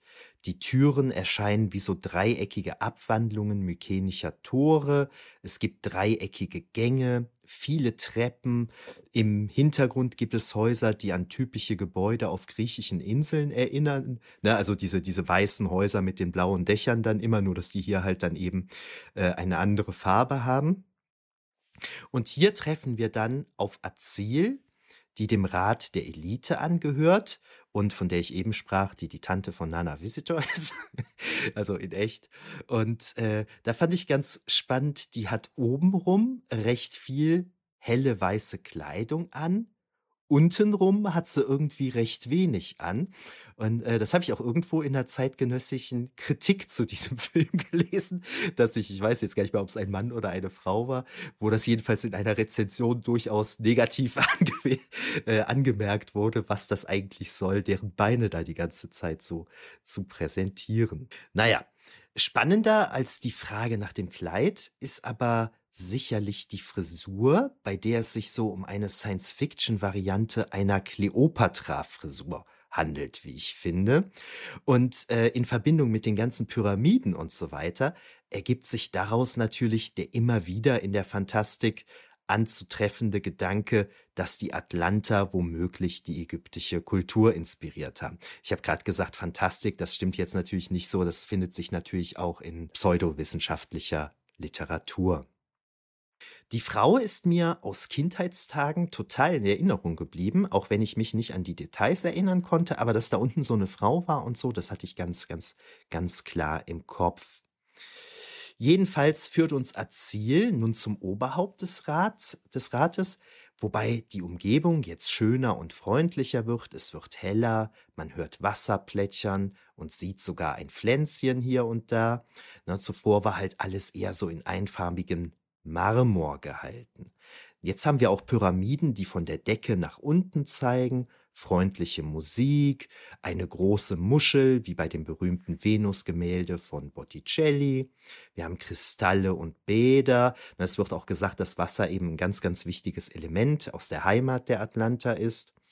Das ist jetzt auch wieder vieles einfach Map-Painting, aber durchaus in Ordnung. Das kommt ganz gut rüber, finde ich. Umso krasser ist dann eben der Kontrast zu den Gefängniszellen, in denen sich die anderen gerade befinden. In einem Meditationsraum sehen wir dann Atlanterinnen und Atlanter, die im Schneidersitz in der Luft schweben. Und hier erfährt Charles dann durch Bilder, die Azil in der Luft erscheinen lässt, dass die Atlanter ursprünglich auf dem Mars lebten, den Planeten aber verlassen mussten, ja, als der sich quasi in ein ja totes Gestein äh, verwandelt hatte, also als der Planet keine Grundlage mehr für Leben bot. Daher kamen die dann mit sieben Städten, mit ihrer Art zu leben, ihrem Wissen und so weiter auf die Erde, wo sie jetzt aber blöderweise wegen der Rückständigkeit des Planeten festsitzen.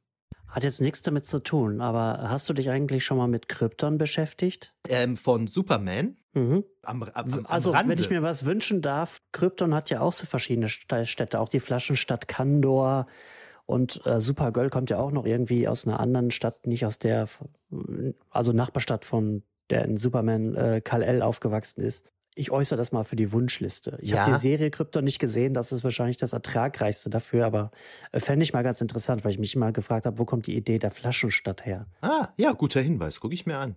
Als die Atlanter halt auf der Erde angekommen waren, da hat es halt kaum intelligentes Leben gegeben. Ne? Die Menschen befanden sich ja noch auf Steinzeitniveau.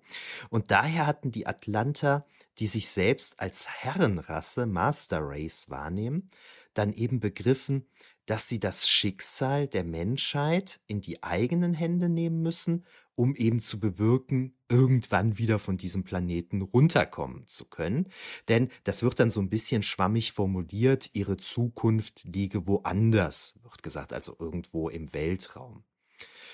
Dann sind wir scheinbar in der siebten Stadt. Es wird jedenfalls Seft gesagt, ne, was, was so wo sieben drin steckt. Da treffen wir auf das Radoberhaupt Atraxon. Das ist der der eigentlich von Peter Cushing gespielt werden sollte.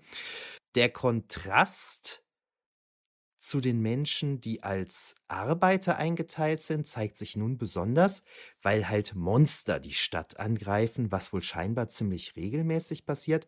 Denn bei allem Know-how, über das die Atlanter verfügen, lassen sie die Menschen mit Kanonen, das ist ja noch okay, aber angespitzten Pfählen und Steinen gegen die angreifenden Monster kämpfen, während sie sich selbst in sichere Räume zurückziehen. Ne, und da sagt Charles ja auch, ja, very, demo äh, very democratic. Ne? Irgendwie die Führungselite verschanzt sich und lässt die Arbeiter kämpfen. Aber das fand ich schon heftig, ne? wenn man sich so anschaut, wie fortschrittlich die Atlanter ja in gewisser Weise sind, sind sie in dieser Weise völlig rückständig oder es interessiert sie einfach nicht, ne, weil es ja die Arbeiter für sie erledigt. Oder sie denken so weit, dass sie den Sklaven halt nicht tolle, äh, wirksame Waffen in die Hand drücken, weil sonst benutzen sie die ja gleich für einen Aufstand. Guter Punkt. ne? mhm. Es soll ja auch Leute geben, die irgendwie in hohen Positionen sitzen, die ihre, ihr eigenes Volk oder die Leute, die ihnen unterstehen, in Fleischwolf werfen, nur um ihre persönlichen Ziele zu erreichen. Also ich, hat man von gehört. Ist, ne? Ja, ich weiß nicht, ob das irgendwie als Sozialkritik gedacht ist oder so, aber kann man natürlich darin sehen, ne? Ja, äh, da kommt ja später noch eine, äh, noch eine ganz, ganz spannende Szene, wo man mal nochmal über Sozialkritik und dergleichen reden kann. Da können wir das vielleicht nochmal aufgreifen. Den Kampf, den fand ich dann anders als die Angriffe der vorherigen Nummer äh, Monster, vielleicht so ein bisschen zu lang. Was aber, glaube ich, auch damit zusammenhängt, dass sich diese Viecher so ultra langsam bewegen. Ne, die kommen halt so ultra langsam auf die Stadtmauer zuge, zugekrabbelt, werden dabei von Kanonen beschossen, klettern dann die Mauern so hoch und so. Also jetzt beim zweiten Mal gucken fand ich es nicht mehr so schlimm, aber beim ersten Mal gucken dachte ich schon so, oh, ist ein bisschen lang geraten. Sehen ja auch ein bisschen aus wie große Schildkröten. Irgendwie ne? schon. Ne? Und äh, diese ganzen Monster, ich hatte mir das jetzt nicht aufgeschrieben, die haben ja auch alle eigene Namen, so, ne? diese diese ganzen Gestalten.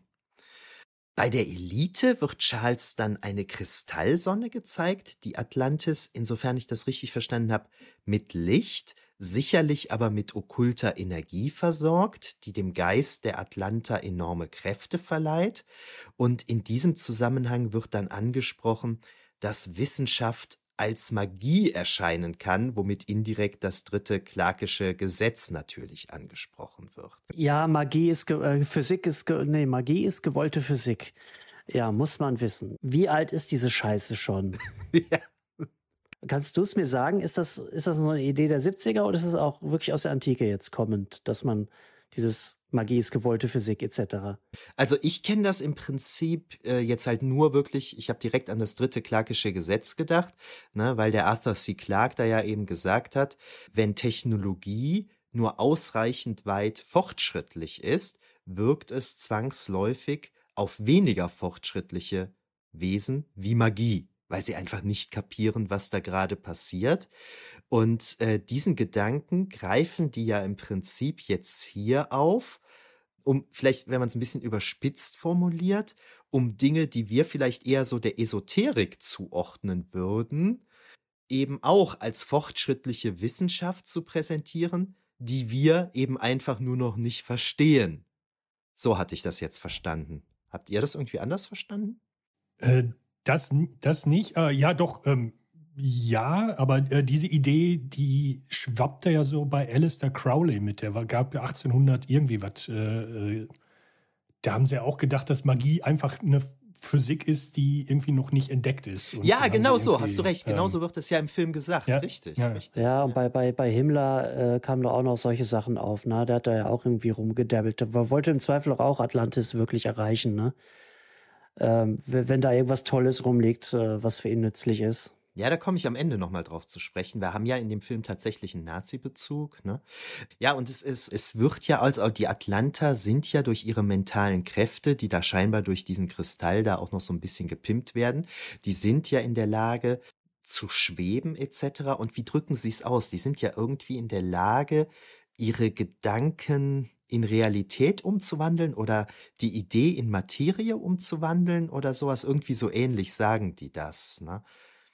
Weiß gerade nicht mehr, wie es genau ausgedrückt wird, aber ja, und das versuchen die dann halt hier dann so ein bisschen pseudowissenschaftlich zu erklären, sag ich mal. Und jetzt kommt so eine Szene, die ich sehr, sehr gut in Erinnerung habe. Charles wird ein Helm aus Kristall aufgesetzt, der auch natürlich klar antik wirkt. Und dieser Helm soll es Charles ermöglichen, seine vollständigen intellektuellen und mentalen Möglichkeiten abzurufen. Und dieses Bild ist mir super präsent geblieben. Charles mit dem Helm auf, neben ihm Azil und Atraxon und in der Luft die Bilder, die Charles dann sieht. Und das ist mir so unglaublich vertraut, dass ich schon ans Grübeln kam, ob ich den Film vielleicht gar nicht im Fernsehen aufgenommen habe, sondern ob ich vielleicht eine VHS-Kaufkassette von dem Film hatte und ähm, dieses Bild auf der Rückseite zu sehen war. Vielleicht war das aber auch einfach das Bild, mit dem der Film in meiner Fernsehzeitschrift beworben wurde. Aber ich habe tatsächlich dieses Bild irgendwie auch außerhalb des Films ganz klar vor Augen.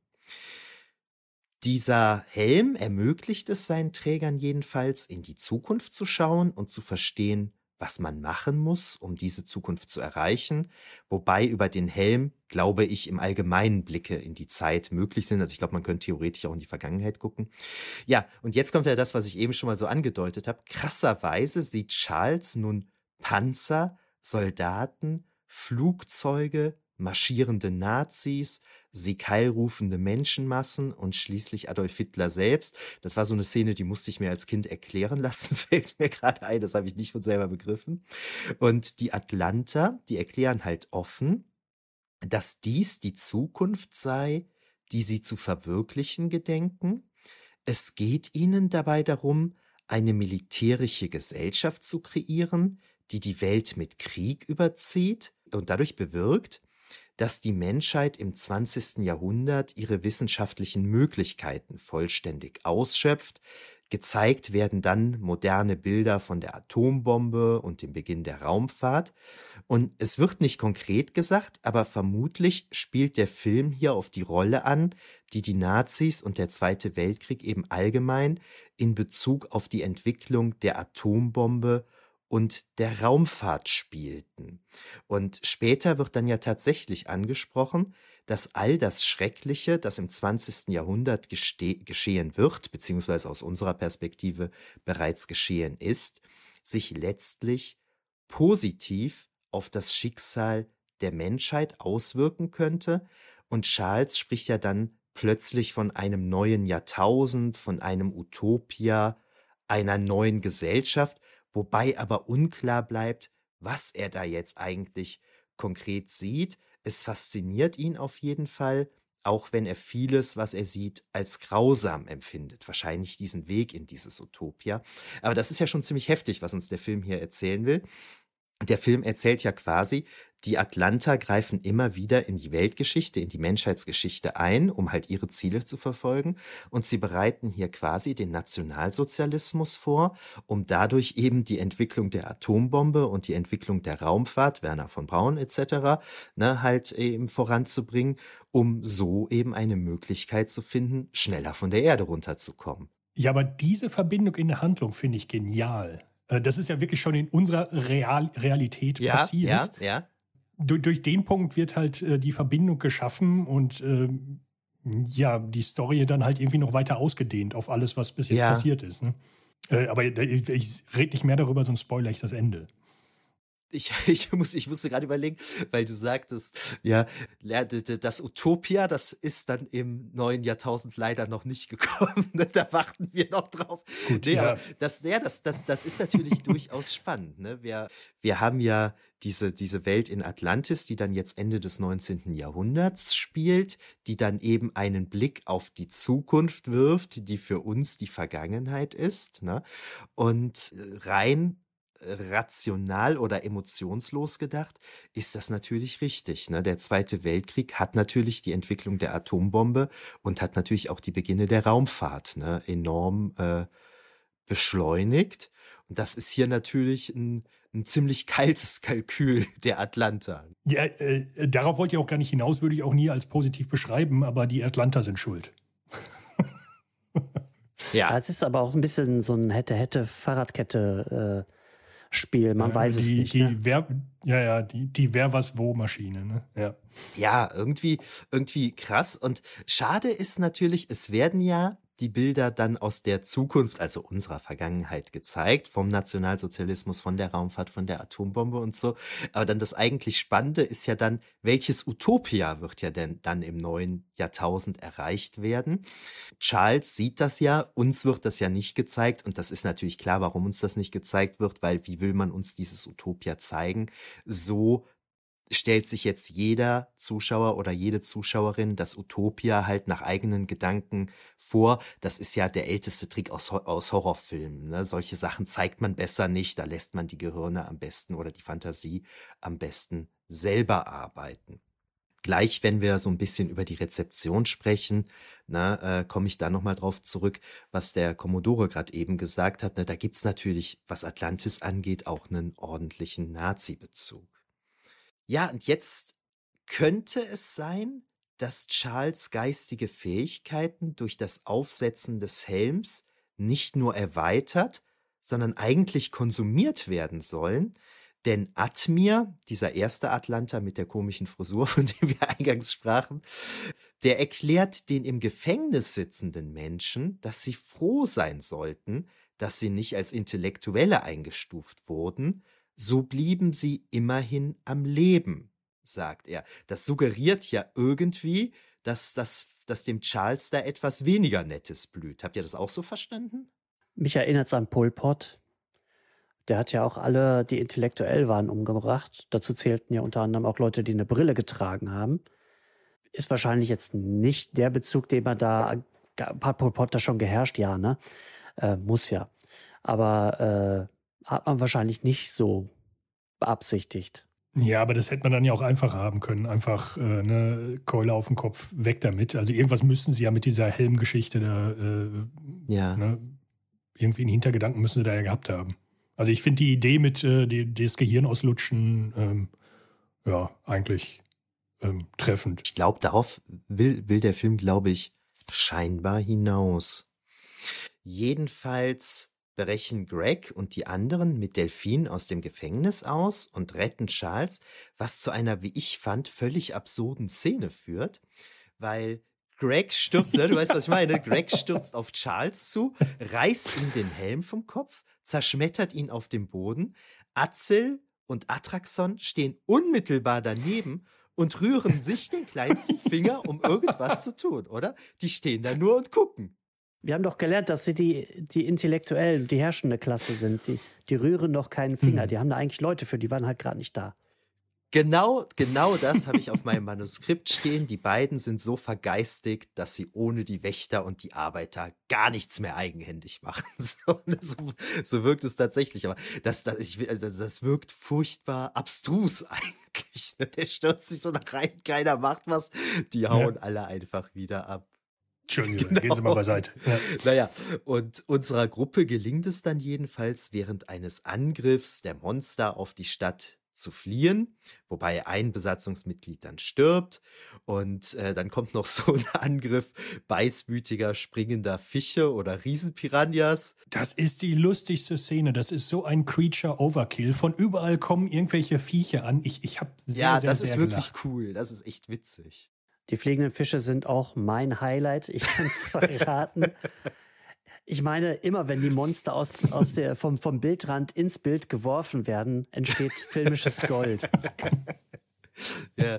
was, was aber natürlich hier auch so, also die Monster sind auch so ein bisschen äh, äh, nicht die besten, ne? weil äh, die beißen die Menschen ja schon in ziemlich vielen Szenen, aber die verletzen die irgendwie nicht. Ne? Die, die dringen nicht durch mit ihren Beißerchen irgendwie. Nee, aber das fand ich auch sehr witzig, äh, sehr schön. Und in, im, im Sinne der Handlung soll das dann natürlich so sein, dass die Atlanter diese, diese Fische eben manipulieren und dadurch zu diesem Angriff bringen. Naja, die Gruppe erreicht dann die Taucherglocke. Delphine muss natürlich wegen ihrer Kiemen leider zurückbleiben. Da muss ich jetzt sagen, das wird kurz thematisiert, da wird aber jetzt auch kein allzu großes Theater wegen gemacht. Ne? Das wird relativ schnell abgehandelt. Durch die Angriffe der Atlanter, also scheinbar durch mentale Kräfte, werden dann so, so, so, ja, so, so Explosionen im Wasser ausgelöst und dadurch ergibt sich dann ein Strudel, der die Taucherglocke äh, irgendwie zurück in den Atlantischen Ozean bringt. Dann erreicht die Gruppe die Texas Rose wieder und es zeigt sich, dass der Kapitän dem Professor in den Rücken geschossen hatte. Und äh, so werden dann Charles, Greg und der, Schiffs der Schiffsjunge zum verwundeten Professor in die Kajüte gesperrt. Und dann erscheint der Kraken wieder, um die Goldstatue zurückzuholen, die ja immer noch da oben auf dem Schiff ist, und die Texas Rose zu versenken. Greg, Charles, dem Professor, dem Schiffsjungen und zwei Besatzungsmitgliedern gelingt schließlich die Flucht, während der Kapitän dem Kraken zum Opfer fällt. Für Charles war das scheinbar alles noch nicht genug, denn er meint ja dann irgendwie, ja, so beim nächsten Mal müssen wir uns ein bisschen besser vorbereiten irgendwie. Also der plant wohl offensichtlich wiederzukommen. Aber auch noch eine kurze Gottesanspielung hier schnell eingebaut. Ähm, die Texas Rose geht ja fast schon unter, weil der Kraken da wütet.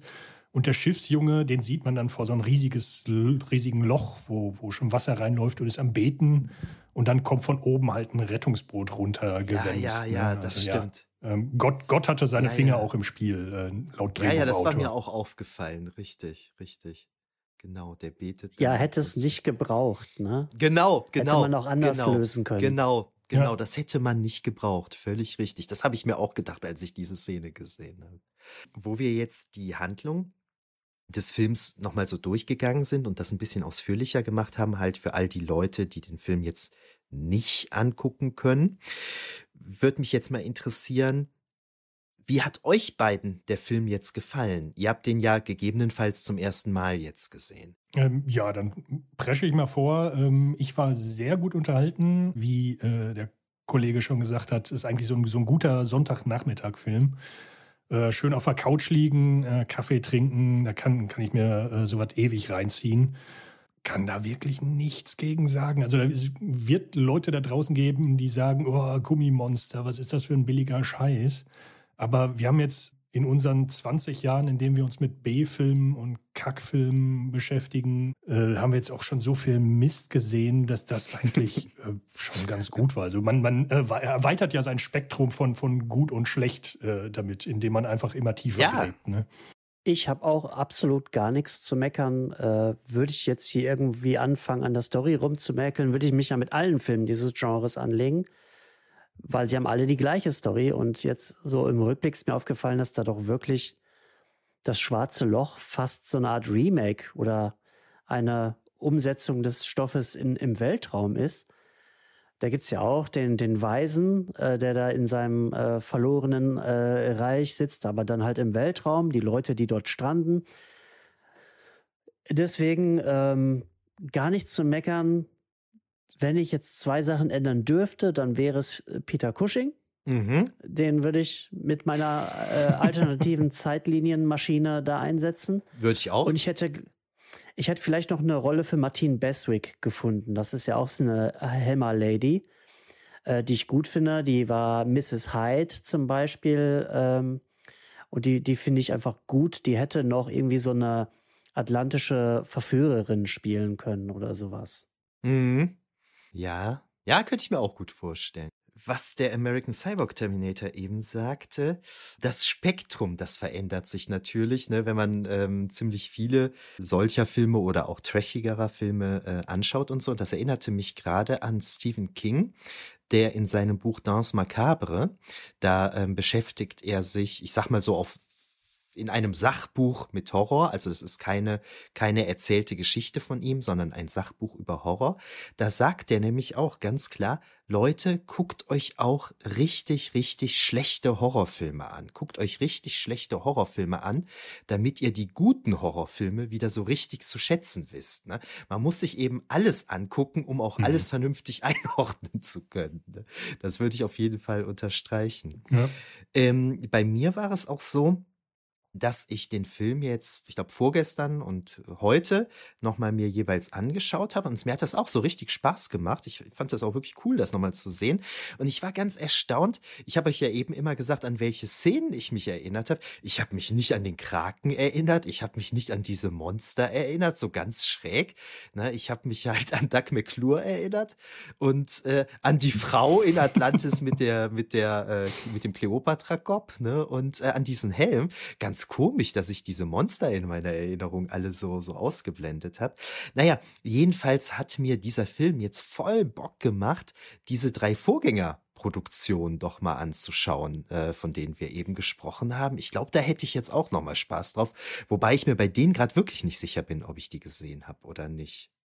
Da gibt es auf jeden Fall mehr Gummidinosaurier äh, zu sehen. Ja, da, der, der große Unterschied ist vielleicht, dass es bei Caprona wirklich mehr so diesen Klassiker T-Rex gegen Triceratops gibt und mhm. Äh, Ketchup läuft aus den Triceratops. Wenn ich mich jetzt nicht komplett irre, äh, kommt da sowas vor, was hier ein bisschen abgeht. Ne? Also diese Monster mhm. gegen Monster-Kämpfe, die, die hat es da. Ja. Äh, wir hatten das ja eingangs schon mal angesprochen, aber ich meine, der Film ist ja wirklich okay, ne? Den kann man sich ja wirklich schön angucken und so. Ist schon erstaunlich, dass man da nicht so ein bisschen mehr Liebe in eine DVD oder Blu-ray gesteckt hat. Also das möchte ich mal öffentlich anprangern hier. Das könnte man bei Gelegenheit mal nachholen, finde ich. Ja, aber hat sich auf jeden Fall gelohnt. Um jetzt noch mal gerade auf die Atlantis-Rezeption in diesem Film zu sprechen zu kommen. Wir haben ja schon in den Post, in den Podcast-Episoden 7 und 26 sehr ausführlich Platons Beschreibung von Atlantis und die daraus hervorgegangene Atlantis-Tradition besprochen, weshalb ich das jetzt hier natürlich nicht zum dritten Mal in aller Länge machen möchte.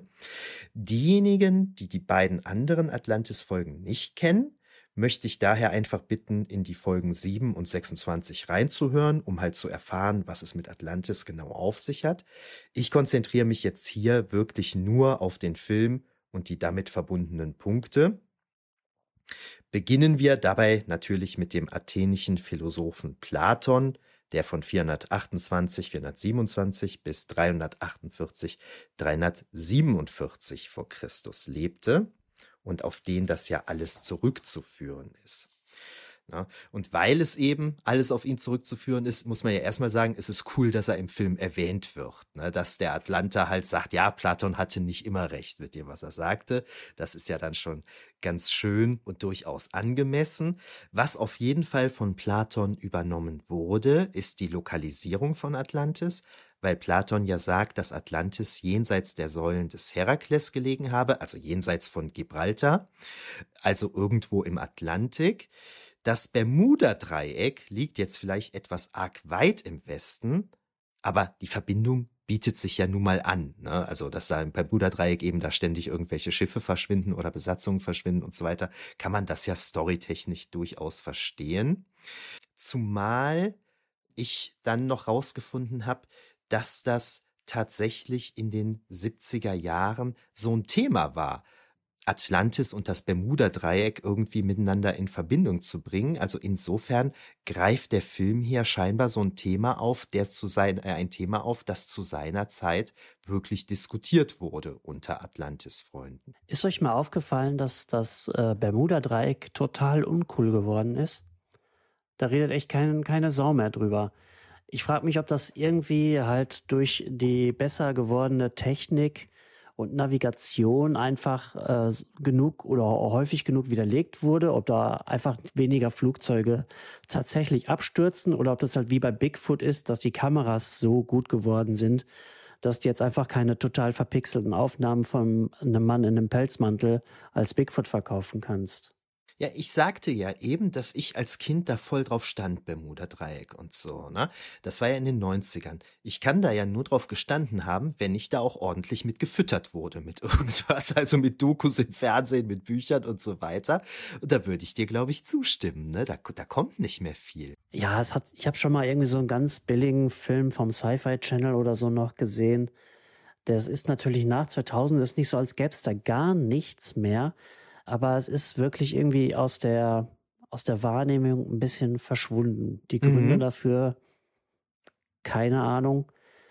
Ich glaube eben, dass es da so eine Art äh, Bigfoot-Geschichte gibt, dass die Technik so gut geworden ist, dass man jetzt glauben müsste, man hätte mal wenigstens einen Beweis dafür gefunden oder so, ne? Ja, stimmt, stimmt.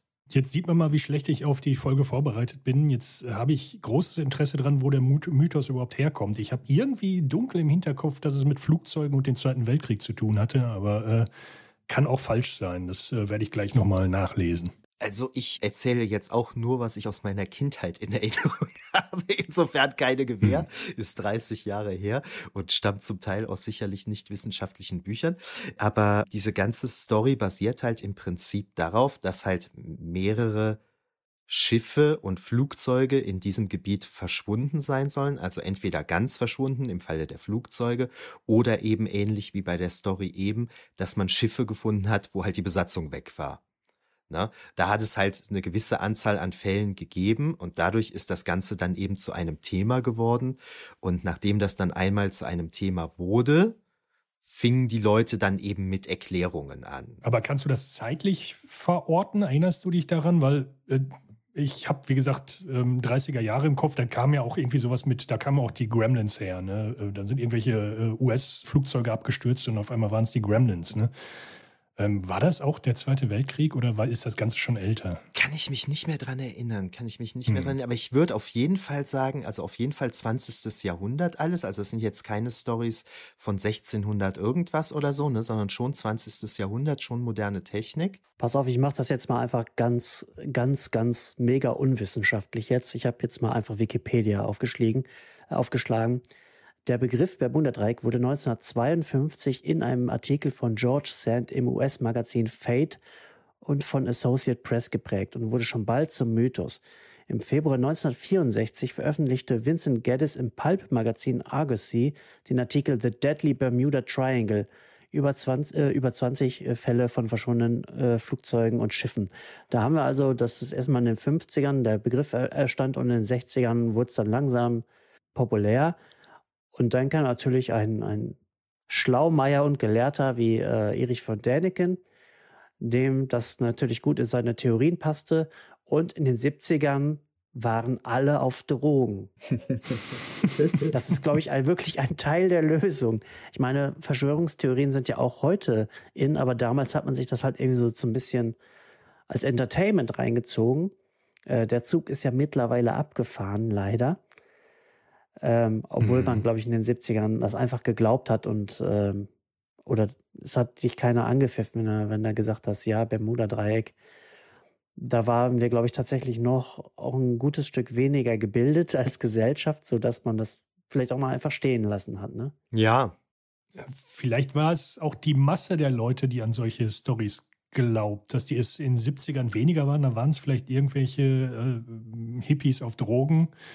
Heute ist, ist es ja fast eine kritische Masse, die, die sowas hinterherläuft. Ne? Ja. Es, es gab halt damals noch keine Telegram-Gruppen und sowas. Ja. da war das alles was anderes, ja.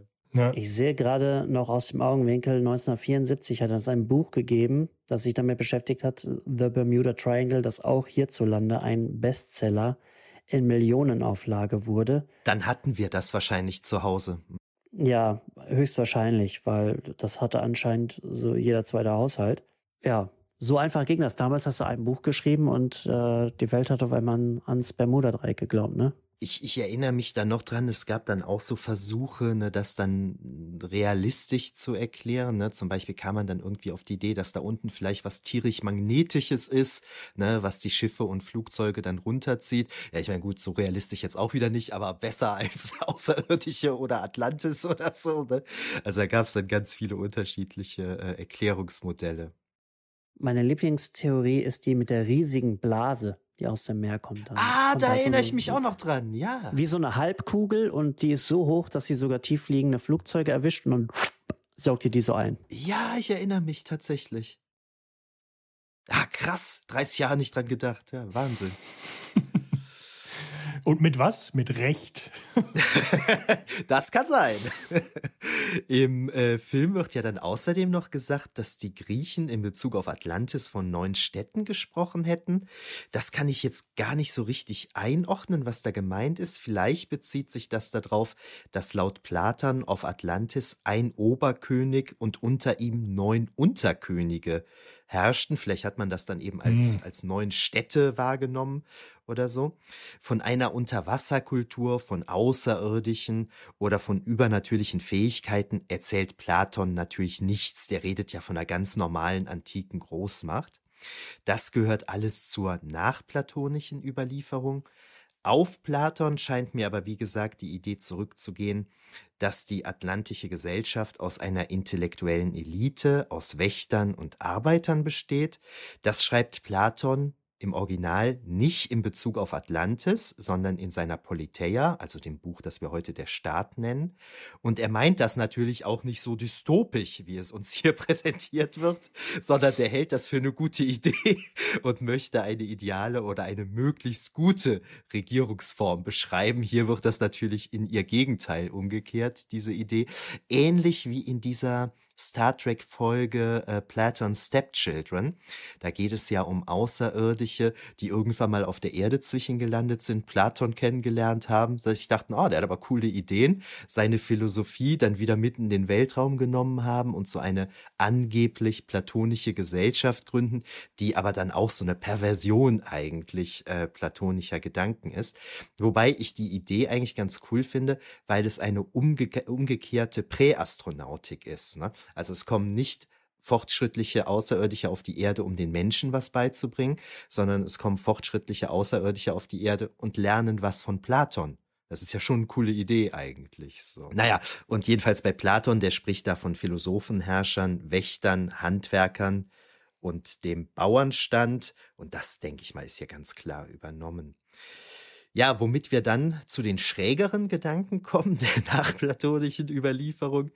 Mit der Entdeckung Amerikas 1492 kam natürlich schnell der Gedanke auf, dass Atlantis vielleicht mit diesem neuen Kontinent zu tun habe. Ist ja logisch. Ne? Man hat diese Schriften von Platon, der da was von einem Land im Westen erzählt und auf einmal findet man da so zwei riesige Kontinente. Das ist ja irgendwie klar. Amerika als Ort jetzt zu verwenden, das ist natürlich nichts Neues, aber äh, eben das Bermuda-Dreieck, habe ich eben schon mal gesagt, kam halt spannenderweise in den Jahren vor dem Dreh des Films in die Diskussion. Ach so, und das habe ich eben gar nicht gesagt. Das hängt jetzt damit zusammen, dass man angeblich am Meeresboden beim Bermuda-Dreieck Ruinen von Städten gefunden hätte und so weiter. Ich spreche jetzt bewusst im Konjunktiv, weil ich mir nicht sicher bin, ob das so stimmt. Ne, das müssen wir vielleicht nochmal überprüfen. Naja, jedenfalls war das, wie gesagt, damals ein durchaus aktuelles Thema dass die Atlanter als Kulturbringer betrachtet werden, die den anderen Völkern die Schrift und anderes Wissen brachten. Das ist spätestens beim Schweden Olof Rudbeck, der hat 1630 bis 1702 gelebt, vorzufinden und erfreute sich ab da einer gewissen Beliebtheit, besonders Jean-Sylvain Bailly hat den Gedanken der Atlanta als Urvolk in den 1770er Jahren dann weiter ausgebaut. Das heißt, die Atlanta waren damals quasi das, was für uns heute die Außerirdischen sind. Es ist ja immer die Frage, wo kommt alles her? Heute glauben die Leute, Außerirdische sind gekommen und haben den Ägyptern und so weiter das Wissen gebracht. Damals dachte man halt, das wären die Atlanta gewesen. Also die Atlanta sind quasi die Vorgänger der Präastronautik, wobei es in diesem Film ja dann sogar noch miteinander verbunden wird. Die Atlanta sind ja ja tatsächlich Außerirdische. Ne? In der finalen Ausprägung geht es dann eben darum, dass die Atlanter den Ägyptern, den präkolumbianischen amerikanischen Völkern und weiteren Kulturen eben die Schrift, die Pyramiden und was weiß ich was alles gebracht haben, na, dass diese Gebiete eben Kolonien von Atlantis gewesen seien. Und diesbezüglich ist Ignatius Donnelly mit seinem Buch Atlantis, The Antediluvian World von 1882 als besonders einflussreich zu bezeichnen. Dann kommt hier noch so eine okkulte und theosophische Variante, mit rein. Die kam so im 18. und besonders auch im 19. Jahrhundert in die, die Atlantis-Überlieferung rein. Hier spielt die deutsch-russisch-amerikanische Spiritistin Helena Petrovna Blavatsky 1831 bis 1891 eine große Rolle. Da wird das Ganze dann eben auch so ein bisschen okkult und esoterisch und so weiter. Und diese Szene, in der die Atlanter durch Meditation schwebten, erinnerte mich so ein bisschen an diese esoterischen Strömungen. Und damit verbunden gibt es bei den esoterisch geprägten Atlantis-Strömungen auch die Idee, dass es zu jeder Zeit wenige Auserwählte gibt, also ich glaube manchmal sogar nur zwei, immer ein Lehrer und ein Schüler, wie bei den Sith Lords sozusagen, die über das wahre Atlantis Bescheid wissen. Die russische Metalband Imperial Age vertritt zum Beispiel diese Ansicht. Ne? Und über diese Schiene bekäme man Platon natürlich schön in die Geschichte rein, weil er ja laut dem Film irgendwie von Atlantis gewusst hat. Er kann aber ja nicht persönlich da gewesen sein, weil er wegen der Kiemen ja sonst hätte da bleiben müssen. Also könnte natürlich sein, dass Platon einer dieser, Aus, äh, dieser Auserwählten gewesen sind, die das alles von selbst verstanden hat. Also jetzt unabhängig davon, was sich die Macherinnen und Macher des Films dabei tatsächlich gedacht haben, über die esoterische Schiene ließe sich das jedenfalls halbwegs in Anführungszeichen vernünftig erklären. Bleiben dann noch die Atlanter als Herrenrasse und die Verbindung zu den Nazis.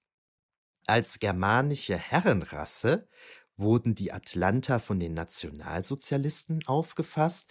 Das geht dann so weit, dass auch Jesus von Nazareth zu einem Atlanter, also zu einem Germanen erklärt wird, damit er eben kein Jude ist und so. Könnt ihr euch nicht vorstellen, was da alles steht. Es gab schon vorher Ideen mit verschiedenen roten, weißen und schwarzen, in Anführungszeichen, Rassen äh, in Bezug auf Atlantis bei denen dann teilweise auch die Arier eine Rolle spielten.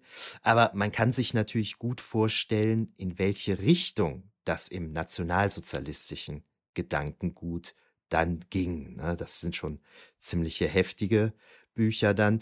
Naja, und dann haben wir es ja eben schon mal gesagt, es kommen natürlich die Außerirdischen noch mit rein. Und das war spätestens natürlich seit Erich von Däniken, den wir eben schon mal angesprochen hatten, natürlich auch der ganz geile heiße Scheiß, ne, die Präastronautik und das dann hier mit Atlantis zu verbinden, ist natürlich auch eine geniale Idee.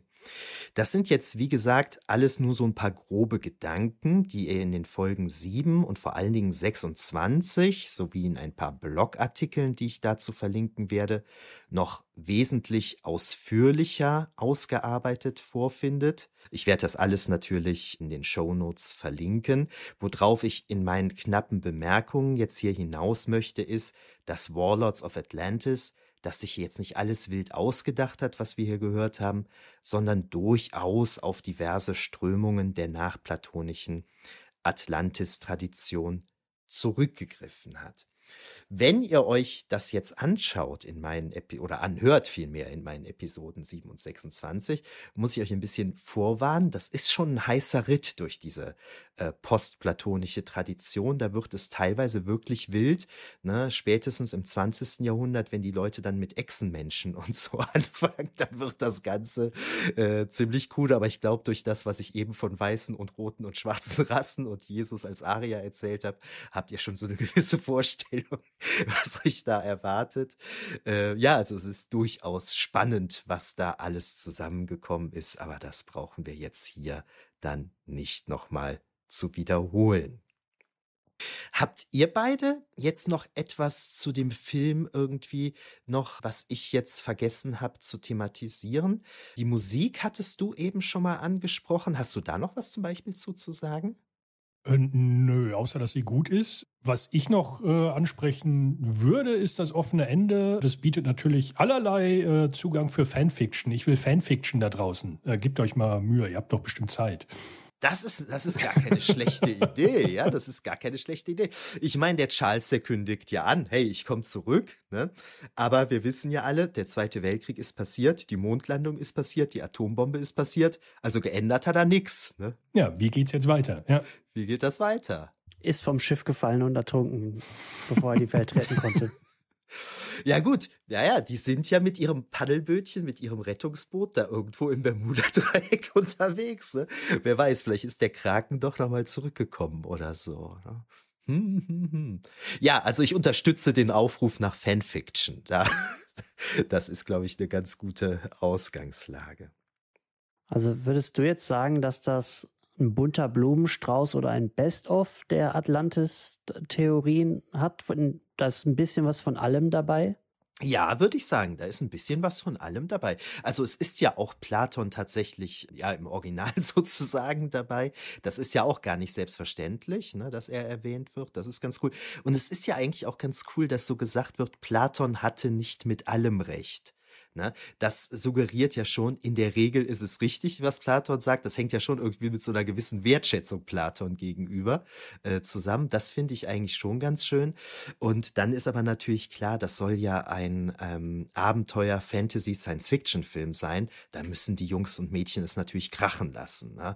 Und dann äh, ist das natürlich, ja, das sind ja die geilsten Steilvorlagen. Ne? Bermuda-Dreieck, Außerirdische ne? und das Ganze. Und dann hier die ganzen esoterischen Okkulten okkulten Dinge noch dabei. Ne? Klar, klar, ist ein Mischmasch aus allen möglichen Theorien, die es damals gab.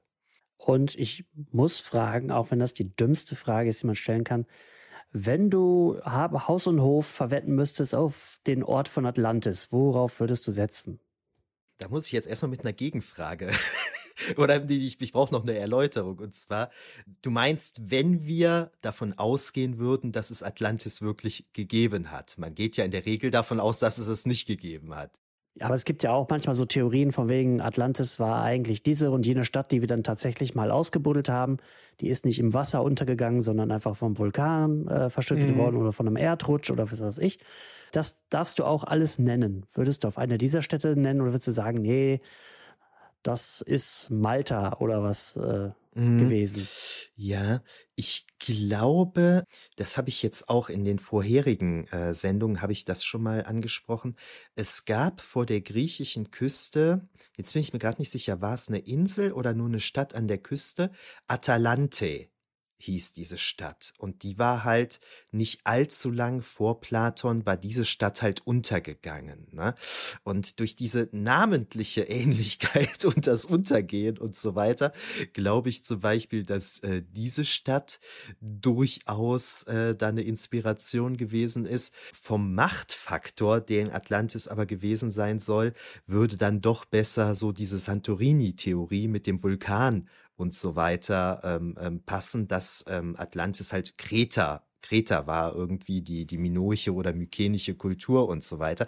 Also ich glaube, ich glaube tatsächlich, jetzt unabhängig davon, ob es Atlantis gegeben hat oder nicht, ich glaube tatsächlich, dass Platon sehr viele Traditionen zusammengewürfelt hat. Also ja, das, das passt jetzt eigentlich sehr schön. So wie der Film viele Traditionen, sowohl die platonische als auch die nachplatonischen Traditionen aufgreift und zu was Neuem mixt, hat Platon, glaube ich, ganz viele Stories von untergegangenen Städten und Kulturen genommen und hat da eben etwas draus zusammengemixt, was schön in sein Konzept passt, was er eben in seinem, in seinen entsprechenden Dialogen da erklären wollte.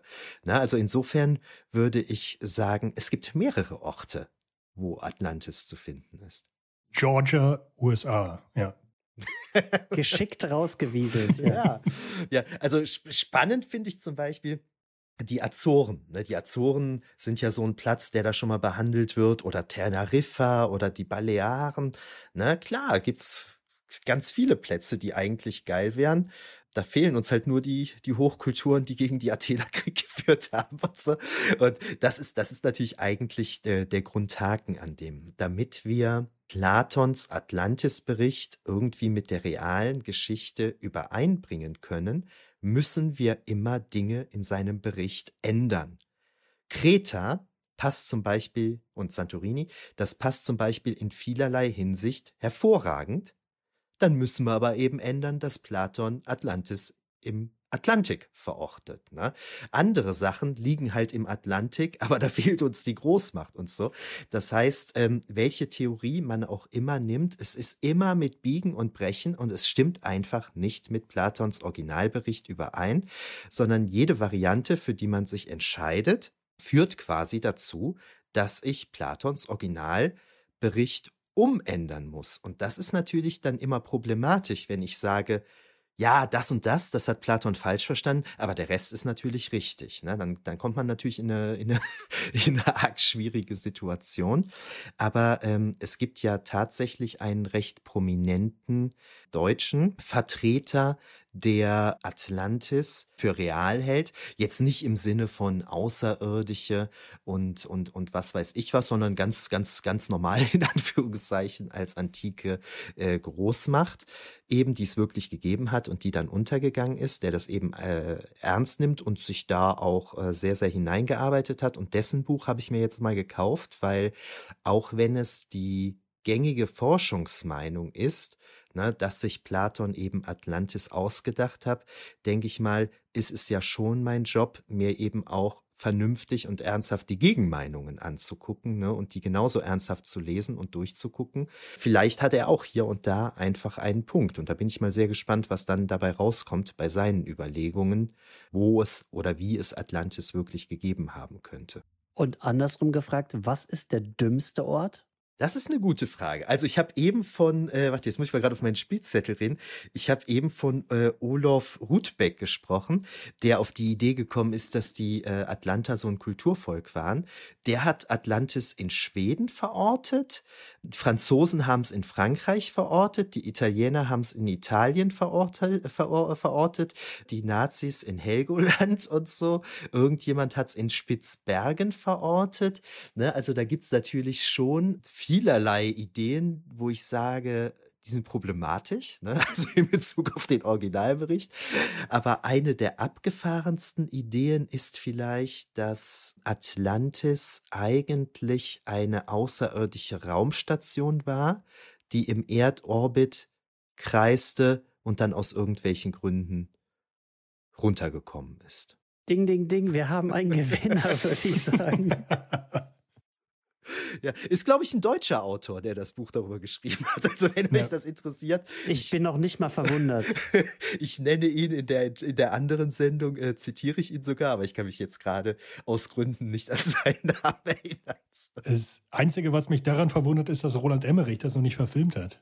Ja, Ach, und da fällt mir gerade noch ein, da war noch ein, ein wüster Kerl dabei, der schreibt irgendwas, der spricht, das, das hängt jetzt ein bisschen was mit, mit dieser okkulten Schiene zusammen, über die ich eben gesprochen habe, mit dieser deutsch-russischen ähm, ähm, Spiritualistin da. Es gibt natürlich dann auch Leute, die glauben, dass man über Meditation und so weiter mit Leuten aus Atlantis reden kann. Das wird ja auch im Spiel Indiana Jones and the Fate of Atlantis aufgegriffen, ne? dass man da eben mit einem Geist aus Atlantis reden kann und so. Und da ist so mit, mit eine der krassesten Sachen jenseits von Echsenmenschen, die ich da gefunden habe, die Idee, dass man mit Engeln aus Atlantis sprechen kann, ne, weil ich das jetzt auch ganz geil finde, so die Idee, mit Leuten von Atlantis reden zu können, ist ja die eine Sache, aber dass es dann auch noch Engel sind, macht die Sache dann ja noch irgendwie heißer. Und was ich daran am verrücktesten fand, dass der Typ, der das behauptet und Bücher zu diesem Thema verkauft, das ist der ehemalige Sprechtä äh, Sprechtrainer von Lady Diana wo ich mir auch so dachte, hu, ob der schon damals so jeck gewesen ist oder ob der sich das erst nachher ausgedacht hat, ich weiß es nicht. In England hat man Bleifarbe erst in den 70ern verboten. Das sage ich nur dazu. okay. Nee, aber wo wir jetzt gerade nochmal darüber sprechen, ne? also äh, Atlantis ist nicht einfach nur geil, weil es halt in der Populärkultur natürlich so oft aufgegriffen wird. Ne? Bei, bei, bei äh, Tolkien ist es ja Numenor, das ist ja Atlantis, ne? das ist ja ähm, ganz klar, das sagt er ja selber. Ne? Wir haben bei Stargate, haben wir ja dieses Stargate Atlantis und so weiter, wir haben überall Atlantis, aber auch jeweils jenseits der Fantastik, also das, was die Leute geschrieben haben und es ernst machen meinten, das ist der absolute Hammer. Ne? Also kann ich wirklich allen Hörerinnen und Hörern nur empfehlen, wenn ihr so ein bisschen Humor habt ne? und sowas, sowas genießen könnt, macht das durchaus Spaß, sich damit zu beschäftigen. Also sich zumindest mal äh, die Zusammenfassungen durchzulesen. Es gibt auch die Bücher zum Beispiel von Donnelly. Das ist eins der prägendsten Bücher gewesen. Das habe ich eben schon mal vorgestellt. Äh, Atlantis, the Antediluvian World. Die sind natürlich mittlerweile ge gemeinfrei. Das heißt, die findet ihr ganz legal im Internet, vollständig zugänglich, ne, mit allen Skizzen und so weiter. Ne, und das macht schon Spaß, das zu lesen. Mit dem gebührenden, äh, mit der gebührenden Distanz, sage ich mal. Aber die Antwort ist doch eigentlich ganz einfach. Atlantis ist hier, in unseren Herzen. Das gibt, das, das, das gibt es bestimmt auch, ja. Ja, nee, aber das habt ihr ja gesehen an dem, an dem was ich eben erzählt habe. Ne? Atlantis ist überall, ne? Egal, wo die Leute es gerade haben wollen. Atlantis ist überall. Ist im Weltraum, ist in Italien, ist im Baskenland, ist in Schweden, ist in deinem Herz. Vielleicht könnt ihr mir jetzt weiterhelfen. Ich habe da ehrlich gesagt auch nie groß investiert. Es gab früher auf der ARD eine Serie, die war so für Teenies. Also die war in den 80ern war ich ein bisschen zu jung für. Und da gab es auch so einen Song, Atlantis, darf nicht untergehen, Atlantis. Und ich weiß bis heute nicht, was für eine Sendung das war. Ihr sagt mir gar nichts. Ja, ich glaube eher, das muss eine Art. Ähm, vielleicht war es auch so eine Sendung in der Sendung bei Mosquito oder sowas. Ähm, falls sich da noch jemand dran erinnert, äh, weil er aus grauer Vorzeit kommt wie ich. Aber ähm, ich glaube, da ging es irgendwie so um Atlantis könnte so eine Art Jugendhort gewesen sein. Irgend so ein Zentrum, wo man sich getroffen hat ohne Erwachsene und das war ganz cool und sollte dann geschlossen werden oder so. Ah, okay, nee. Das, das sind ganz graue Erinnerungen, aber diesen Scheiß-Song, wie eben demonstriert, habe ich immer noch im Kopf. Aber dadurch fällt mir jetzt gerade wieder ein, das wollte ich eben schon mal sagen, als der American Cyborg Terminator die total durchgedrehte Geschichte des Titels dieses Films erklärt hat, wie oft da der Name gewechselt werden musste und so weiter. Da wurde ja Bezug genommen auf Der Mann aus Atlantis und dass diese Serie ja so ein Flop war. Ich habe diese Serie als Kind geliebt und diese Serie muss selbstverständlich hier in einer anderen Episode noch besprochen werden. Also das war ja mit Patrick Duffy. Ich fand das total geil ne, irgendwie und ich, ich bin mal gespannt, wie die Serie heute auf mich wirkt, weil ich, ich glaube, jetzt jenseits meiner nostalgischen Verklärung könnte das Gründe haben, warum die Serie damals so gefloppt ist. Aber für Kinder war sie ganz cool, fand ich. Ja, dieser ganze alte Superheldenkrempel ist ja irgendwie schlecht gealtert. Es hatte damals immer schon daran zu kranken, dass es A, teuer und fast unmöglich war, irgendwie so Superkräfte darzustellen.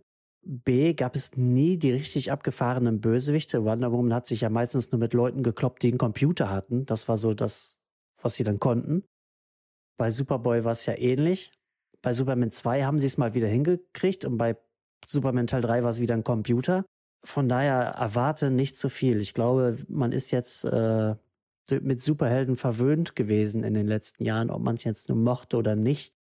Aber jetzt haben wir halt mal die, die, die Big Guns wirklich angemessen auf, auf die Leinwand bringen können. Ja. Und jetzt, dann hast du halt irgendwelche Strauchdiebe, die irgendwo ein paar Walderdbeeren geklaut haben, ne? Und das sind dann die großen Schurken. Ja, ja. Ja, also ähm, ich glaube, eine ganz große Diskrepanz könnte ich mir da tatsächlich auch bei der Hulk-Serie vorstellen. Die habe ich damals auch sehr gerne geguckt. die ist heute bestimmt auch sehr lustig. Wobei andere Serien wie die ursprüngliche Batman-Serie, die mit, wie heißt er, mit Adam West, ne?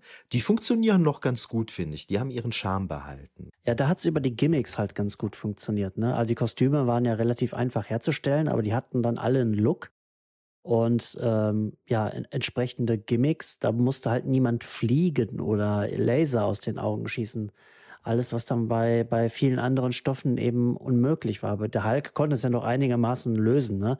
Man konnte ja irgendwie so eine, so eine Eisenstange aus Lakritz eben, äh, verbiegen. Das war nicht das Problem.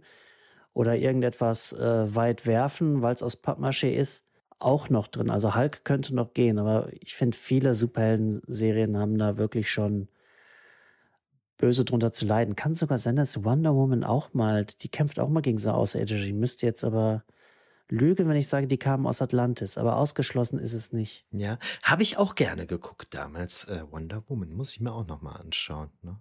Ja, praktisch war beim alten Batman natürlich, der hatte ja immer so alles Praktische dabei, ne? Anti-High, Abwehrspray und so Sachen. Ne? Da kann man schon immer gebrauchen, was der alles so hatte. Ja, muss ich mich mal mit beschäftigen. Der erste Prepper. ja, stimmt, für jeden Fall vorbereitet. Stimmt. Naja, damit sind wir dann auch schon wieder am Ende der Sendung angelangt. Ich hoffe, liebe Zuhörerinnen und Zuhörer, dass euch unsere Besprechung von Warlords of Atlantis Spaß gemacht hat. Ich fand es jedenfalls richtig schön, mich noch einmal intensiver mit diesem alten Schinken auseinanderzusetzen. Besonders natürlich auch, weil der American Cyborg Terminator und Commodore Schmidt-Lab dabei gewesen sind und mir bei der Besprechung des Films unter die Arme gegriffen haben. Dankeschön an euch beide. Schön, dass ihr hier gewesen seid. Hat mich wirklich gefreut. Gerne. Äh, wir kommen wieder, wenn du willst. Gerne. Ich habe noch genug ähnliche Filme in meiner Liste. Ja, unter die Arme gegriffen und von Bord geworfen. Äh, vielen Dank, dass wir da sein durften. Nächstes Mal äh, ganz schlaue Sachen wieder. Da sind, da sind ja, wir nicht äh, da, da gibt es ganz schlaue Sachen. nee, nee, das passt schon ganz gut zusammen, finde ich. Okay, liebe Zuhörerinnen und Zuhörer, bis demnächst. Tschö. Ciao. Tschüss.